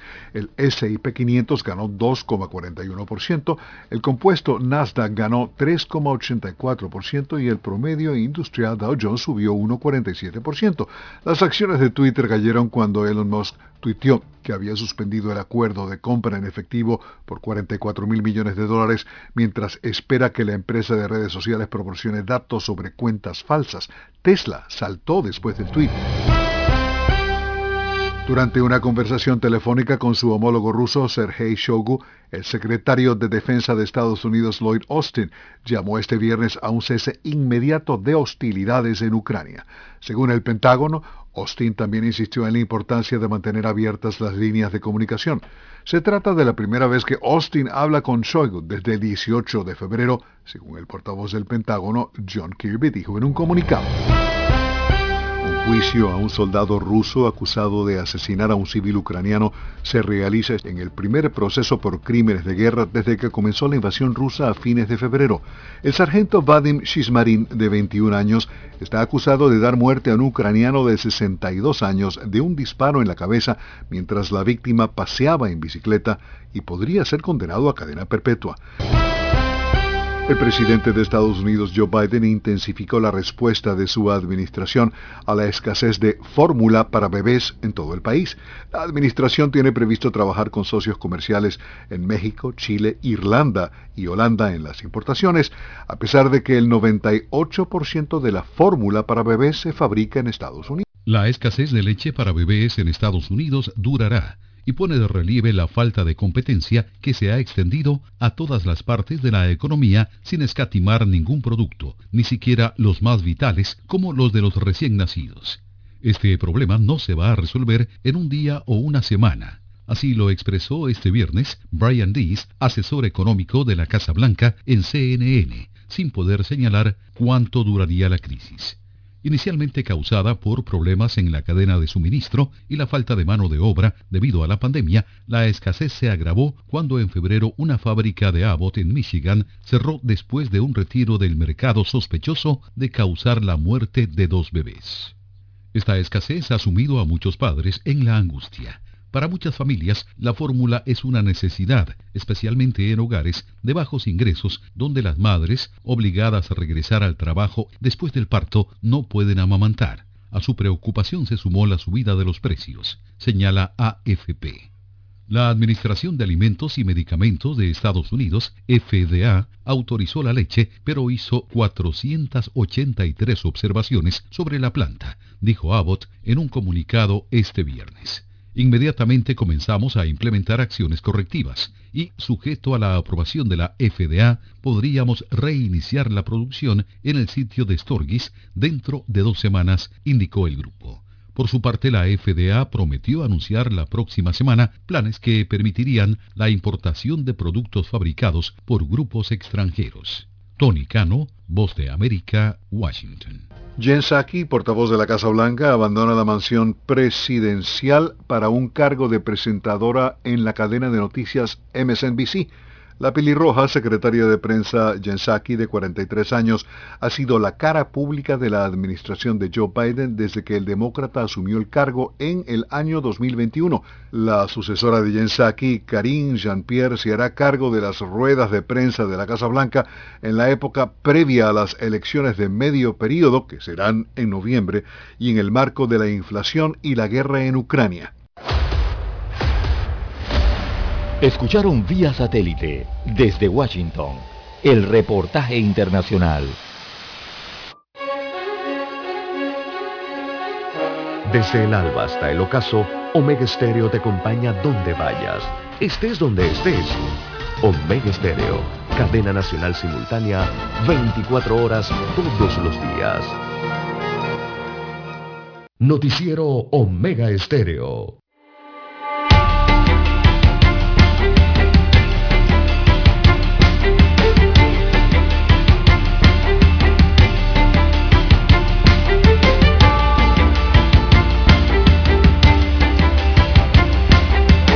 Bien, don César, seguimos 7, 4 minutos. Entramos en los últimos 30 minutos de noticias.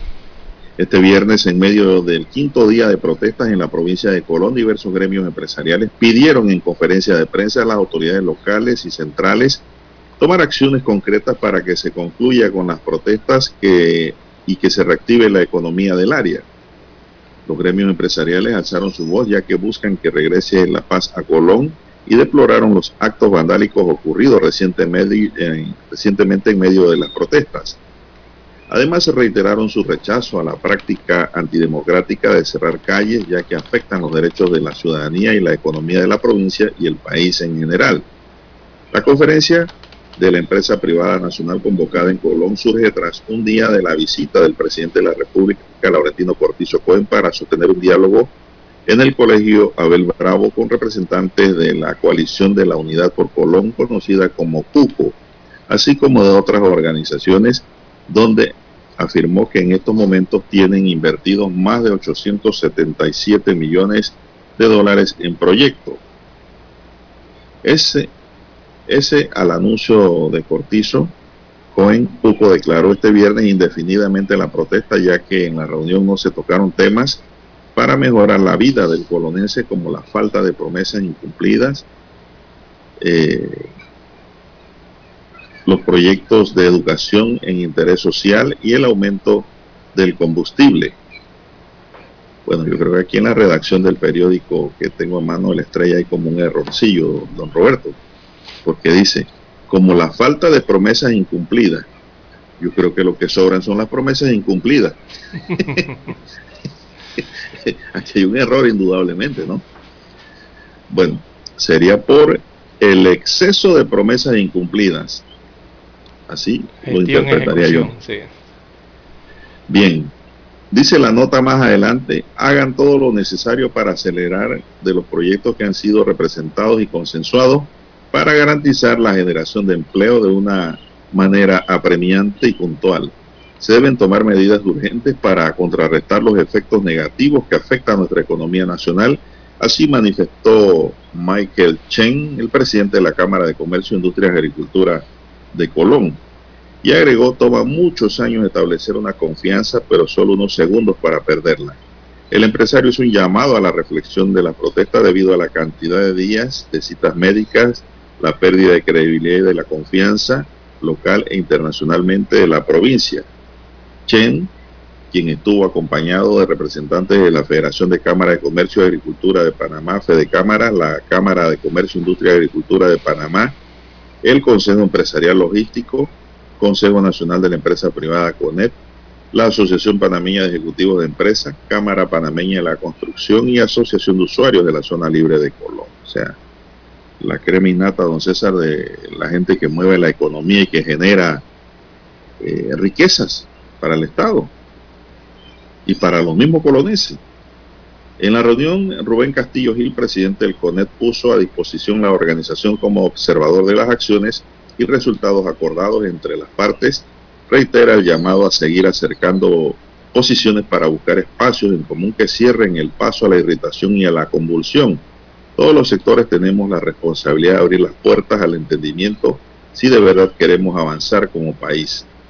Debemos preservar el mayor activo que hemos tenido como país, la estabilidad política y social pilar fundamental sobre el que hemos construido nuestras ventajas comparativas y bien y el bien último que no podemos perder, afirmó el abogado Castillo.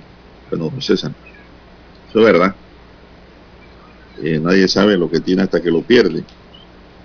Y si el presidente fue, esto creo que va a haber una reunión próximamente, ¿verdad? Creo que el martes.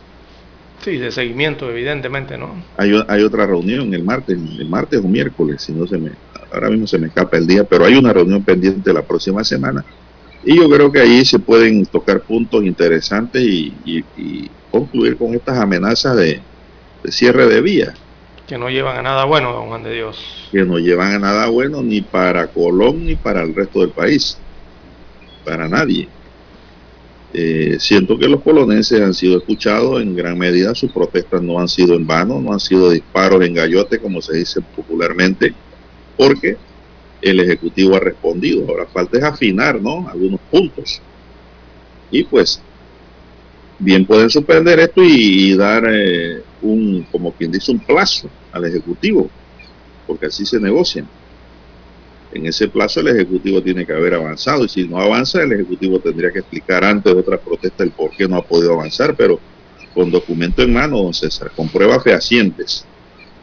Así se trabaja esto. Ese es el arte de, gobernar. y, tienen que poner en práctica Cortizo, que tiene muchos años en política, su conocimiento no para engañar, porque esa no es la idea, sino para eh, comprender y darse a entender, darse a comprender, ¿no? Porque al final, como dicen aquí los grupos empresariales, al final no, no nos fregamos todos. Esa es la realidad, don César. Porque esas pérdidas económicas que se generan allá no se generan, don César, para las ganancias de los empresarios e inversionistas. Allí va el capital de inversión también perdiéndose en, esos millones que ellos mencionan.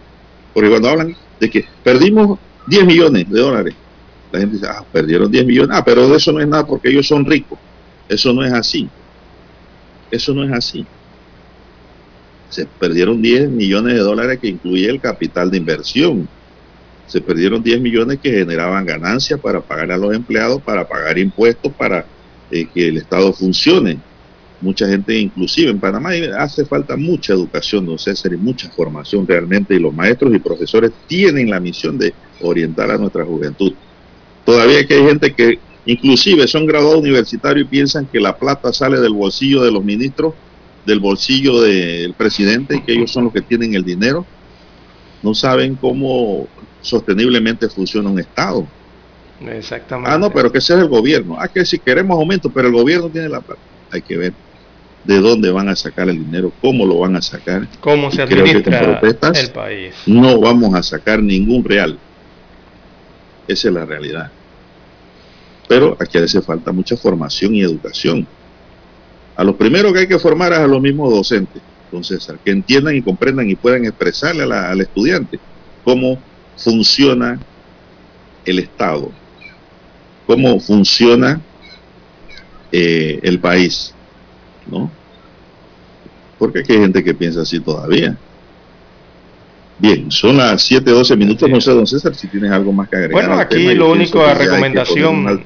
Sí, la única recomendación que hay que hacer aquí es, eh, bueno, además del llamado a al diálogo, la paz y la calma en la provincia de Colón y su población, es el otro llamado y el otro llamado es a que, bueno, reactiven los proyectos que están detenidos eh, realmente, no simplemente en la provincia de Colón, don Juan de Dios, el Estado desarrolla proyectos en todas las provincias y comarcas y también en otras provincias y comarcas hay varios proyectos detenidos. Lo mejor sería reactivarlos, don Juan de Dios, para que se mueva la máquina económica también. Eso ayuda ¿no? a la reactivación económica del país. Bien, don Juan de Dios, en más informaciones para cerrar el círculo, yo pienso de que el gobierno también tiene gran responsabilidad en la ejecución de actividades, obras y proyectos claro. para con la población y darse cuenta cuando está cayendo en mora y exigir a quien tenga que exigir que adelante las cosas como deben ser. Y sino que y no dejarlo para mañana de esa cartera Así es. Eh, son, bueno, cuando las personas hablan o los funcionarios, sobre todo de alta jerarquía, hablan de ejecuciones, hablan de gestiones, pero después no se ven en ejecución esa gestión, porque uno puede hablar de muchos proyectos y muchas ideas. El detalle está en cómo ejecutarlas. Materializar. Materializarlas, cristalizarlas, hacerlas una realidad. Porque yo puedo hacer un rosario, don Juan de Dios, puedo agarrar una página y llenarla de proyectos pero simplemente son eso, proyectos, ideas, ideas de gestión. El detalle está en la ejecución de esas ideas o esos proyectos que eh, se esbozan y se gestionan. ¿no? Y hay otro, hay un dicho popular, don César, que yo siempre aplico aquí adagios y dichos populares. Hay un dicho que dice no le prometas a pobre, no le prometas a pobre, porque los pobres exigimos cuando usted nos promete, porque estamos pensando que usted va a cumplir. Creemos en el pacto social, los pobres. Entonces, no nos prometan si no va a cumplir. Porque ya los pobres no somos tontos, no nos dejamos engañar tampoco. Bien, son las 7:14 minutos, don Roberto. Yo creo que hay una última pausa para regresar con más del acontecer nacional. Desde el dominante Cerro Azul, Omega Estéreo cubre las provincias de Panamá, Colón, Darién, Panamá Oeste y las playas en los 107.3. continúa desde el majestuoso Cerro Canajagua en los 107.5, cubriendo todas las provincias centrales hasta el imponente volcán Barú en los 107.3 para las provincias de Chiriquí, Bocas del Toro y Veraguas. Omega Estéreo para todo Panamá.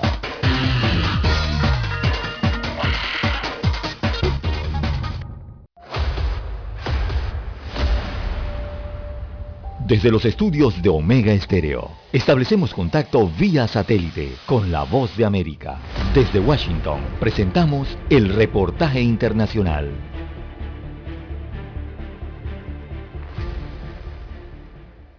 Controlar una inflación que está en su mayor alza en 40 años y evitar una recesión son las dos prioridades de la Reserva Federal de Estados Unidos. ¿Cuál primará? Es la pregunta que se hacen los expertos que siguen con atención las posibles consecuencias del aumento de las tasas de interés. La Reserva Federal tiene un problema grande, que es que tiene un instrumento solo para controlar la inflación, y es la tasa de interés, pero eso solo ayuda por el lado de la demanda demanda está muy fuerte por bienes y servicios, porque estamos recuperándonos de la pandemia, el desempleo está a niveles muy bajos. Una medida de control parcial que genera riesgo, según señala el exdirector del Banco Mundial. Demanda fuerte, oferta débil, ciertamente los precios suben. El costo de la vida aumenta y hay riesgo en la reducción del consumo, por ende, ante el descenso de la actividad económica aumenta el riesgo de recesión. Tuvimos un gran impacto en la cadena de suministro antes y se alivió un poco, pero creo que se va a reafirmar lo que se refleja en más retrasos, más crisis de precios. Estos factores se unirán más claramente hacia el final del año y creo que tendremos una imagen mucho mejor de las posibilidades y la gravedad de una posible recesión en Estados Unidos. Mientras países aliados en Europa pueden sentir el impacto de una recesión en Estados Unidos, la preocupación no es tan alta allí porque hay menos presión de que suban las tasas de interés. Pero el experto en economía global de Brookings Institution destaca que de registrarse una crisis económica podría repercutir en naciones con economías en desarrollo tales como las latinoamericanas. Laura Sepúlveda, Voz de América. Escucharon vía satélite desde Washington el reportaje internacional.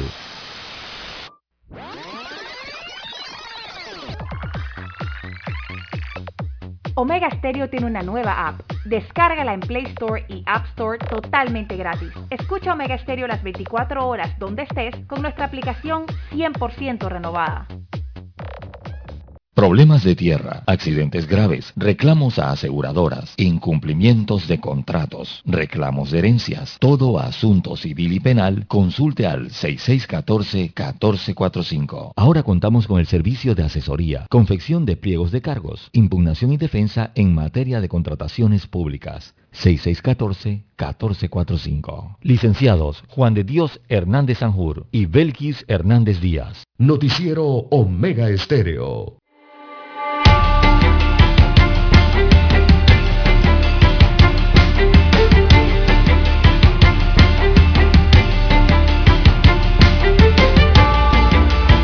Bueno, seguimos, don César. Oiga, aquí 7, 19 minutos.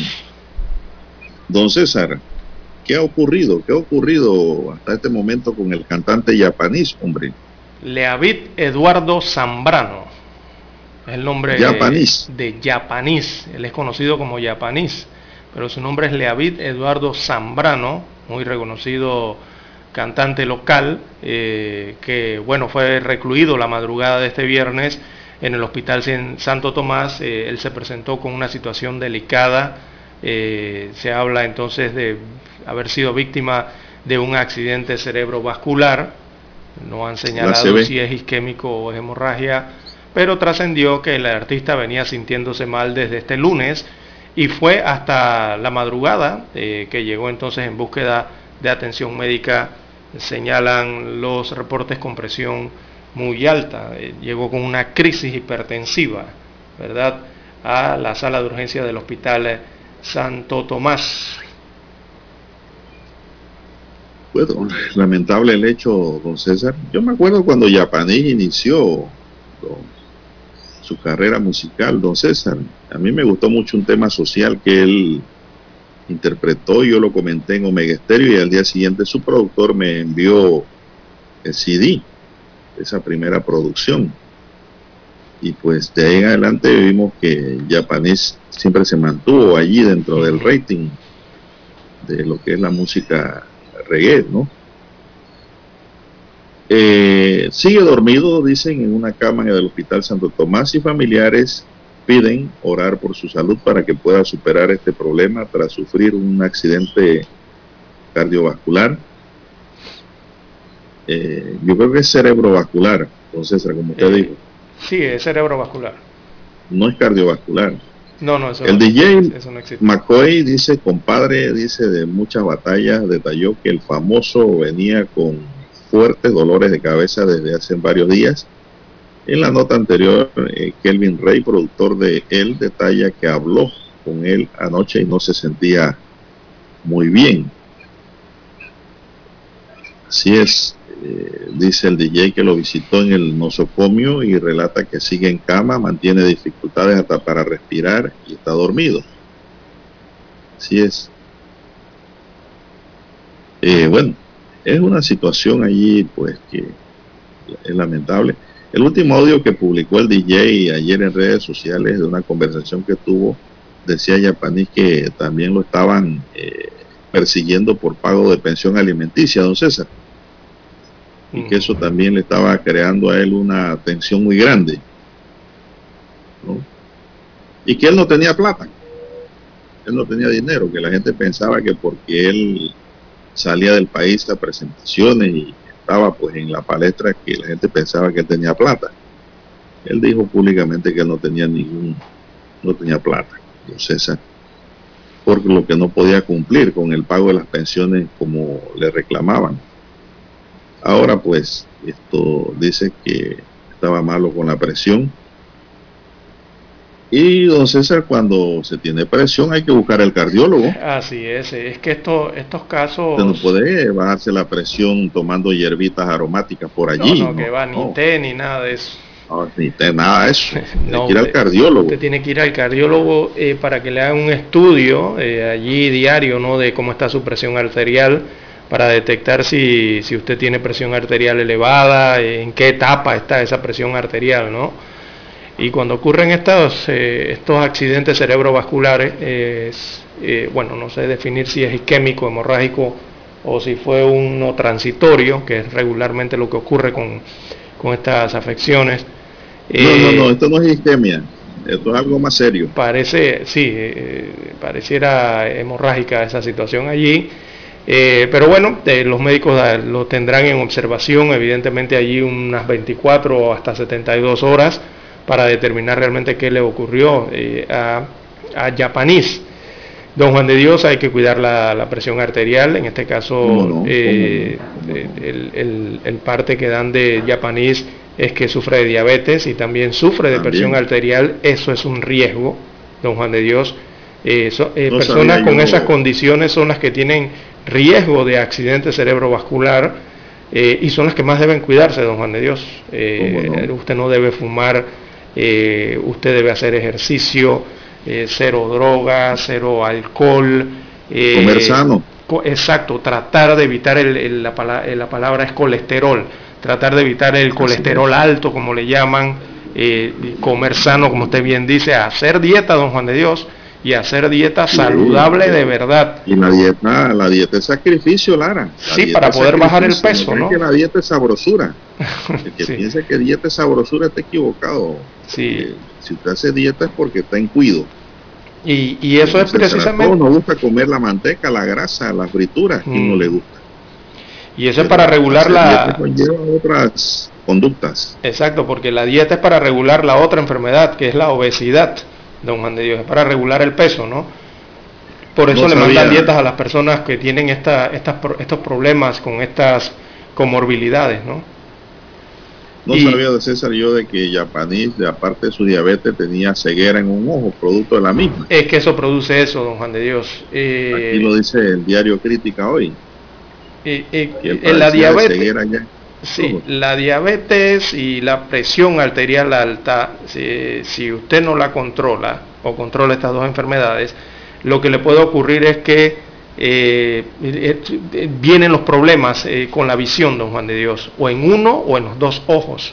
Usted podría parecer, padecer de repentinos casos de, que no ve en, cierta, en ciertos momentos del día, ¿verdad? y el tema también es que usted tiene que saber cuáles son los síntomas para estar prevenido ante una situación de un accidente cerebrovascular eh, lo primero, don Juan de Dios, es cuando se sienten entumecimientos, ¿verdad? Esa, sobre todo en la cara, en, los músculos de la cara, eh, los brazos o las piernas.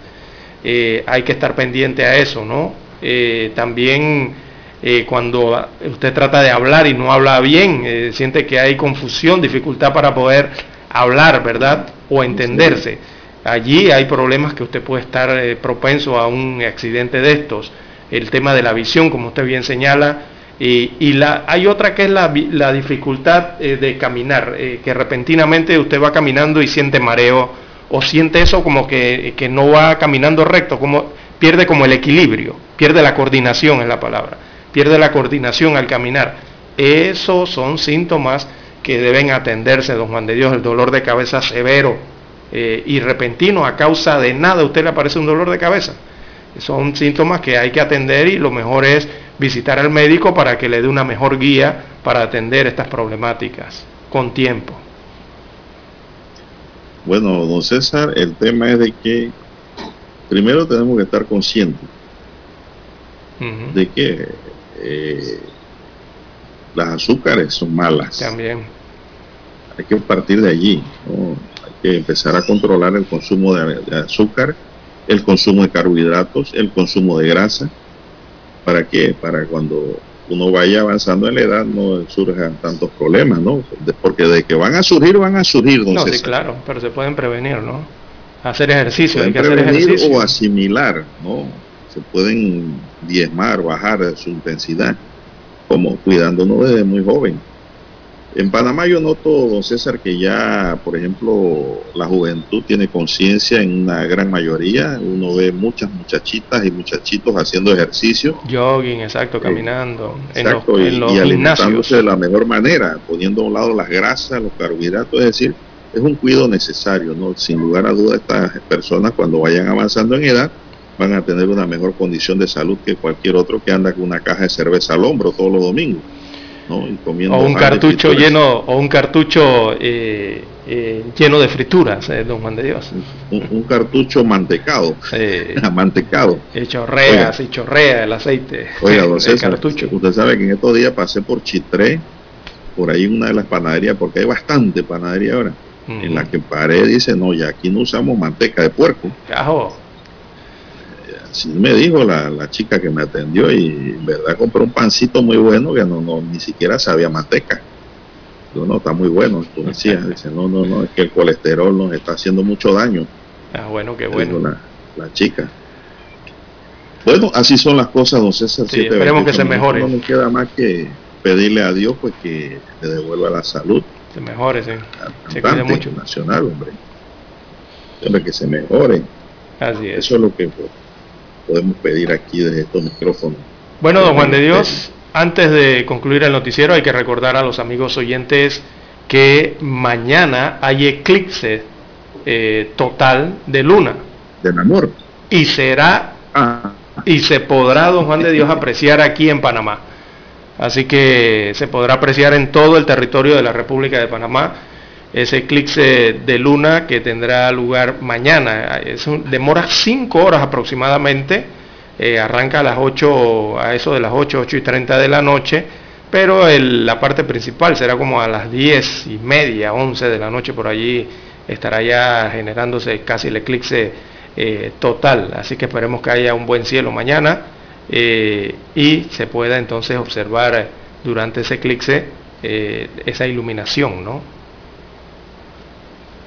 Bueno, César, y para cerrarlo, quiero, quiero dejarlo con una esperanza, hombre, que no quede esto también en una promesa, eh, sino que se realice, se cumpla. El mandatario Laurentino Cortizo manifestó ayer que hay un equipo de trabajo buscando mecanismos viables para enfrentar el alza del combustible y dijo que no se descarta ninguna posibilidad, es decir, que todo está abierto. El jefe del Ejecutivo señaló que el equipo está evaluando, lo que no queremos hacer es estar improvisando, dijo el presidente. Además dijo que ya se aprobó un alivio económico de 8 millones de dólares para los transportistas. Bueno, entonces ahora viene para el resto de la población a ver qué van a hacer. Ojalá no se queden pensando allí congelados como la computadora cuando no avanza. Ojalá esté activa con bastante giga la mente de todo ese equipo. Que se esté actualizando. El presidente. Sí, que nos dé una pronta solución. Así es. No se aguanta, don César. El galón de diésel está en cinco y tanto. De cinco para arriba. Eso es demasiado. Eso no se aguanta. Y la gasolina iba detrás también cerquitita. Así no podemos avanzar. Ahora encuentren un una solución que ayude a la población realmente porque el país se va a ir estancando poco a poco con esto. ¿eh? Bien, se nos acabó el tiempo, César. ¿Tienes algo más? Si no, ya nos vamos, porque está don Roberto ahí sacando, lo veo sacando long play, sacando discos de 45 revoluciones por minuto, hasta un acetato morado tiene ahí, un acetato verde también. Imagínense, hasta acetato ponen esta mañana de música del recuerdo. Y de los transparentes también. Sí, señor, tiene allí toda clase de elementos musicales. No crean que don Roberto trabaja con solo CD, con USB, con USB, no. Eh, y, los coloca. Todo lo que está a su alcance los sábados. Y los coloca a las revoluciones por minutos que es. Nada de acelerarlo ni nada, a la que es. Oiga, y mire el cassette que acaba de sacar, dice cromado, uno Crown y un TDK. ¿Se acuerda de eso? Y ahora nos mostró un Pioneer, mire, oiga, usted marca, Roberto, y cassette y todo tiene ahí. Bueno, se nos acabó el tiempo, ¿eh?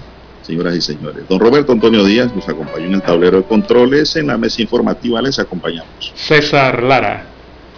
Y Juan de Dios Hernández Sanur, gracias señoras y señores por su atención. Sigan escuchando Mega Estéreo porque viene don Roberto Antonio Díaz con buena música y será hasta el próximo lunes, Dios mediante. Hasta aquí Noticiero Omega Estéreo. Dale luz verde a tus sueños con la promo del año.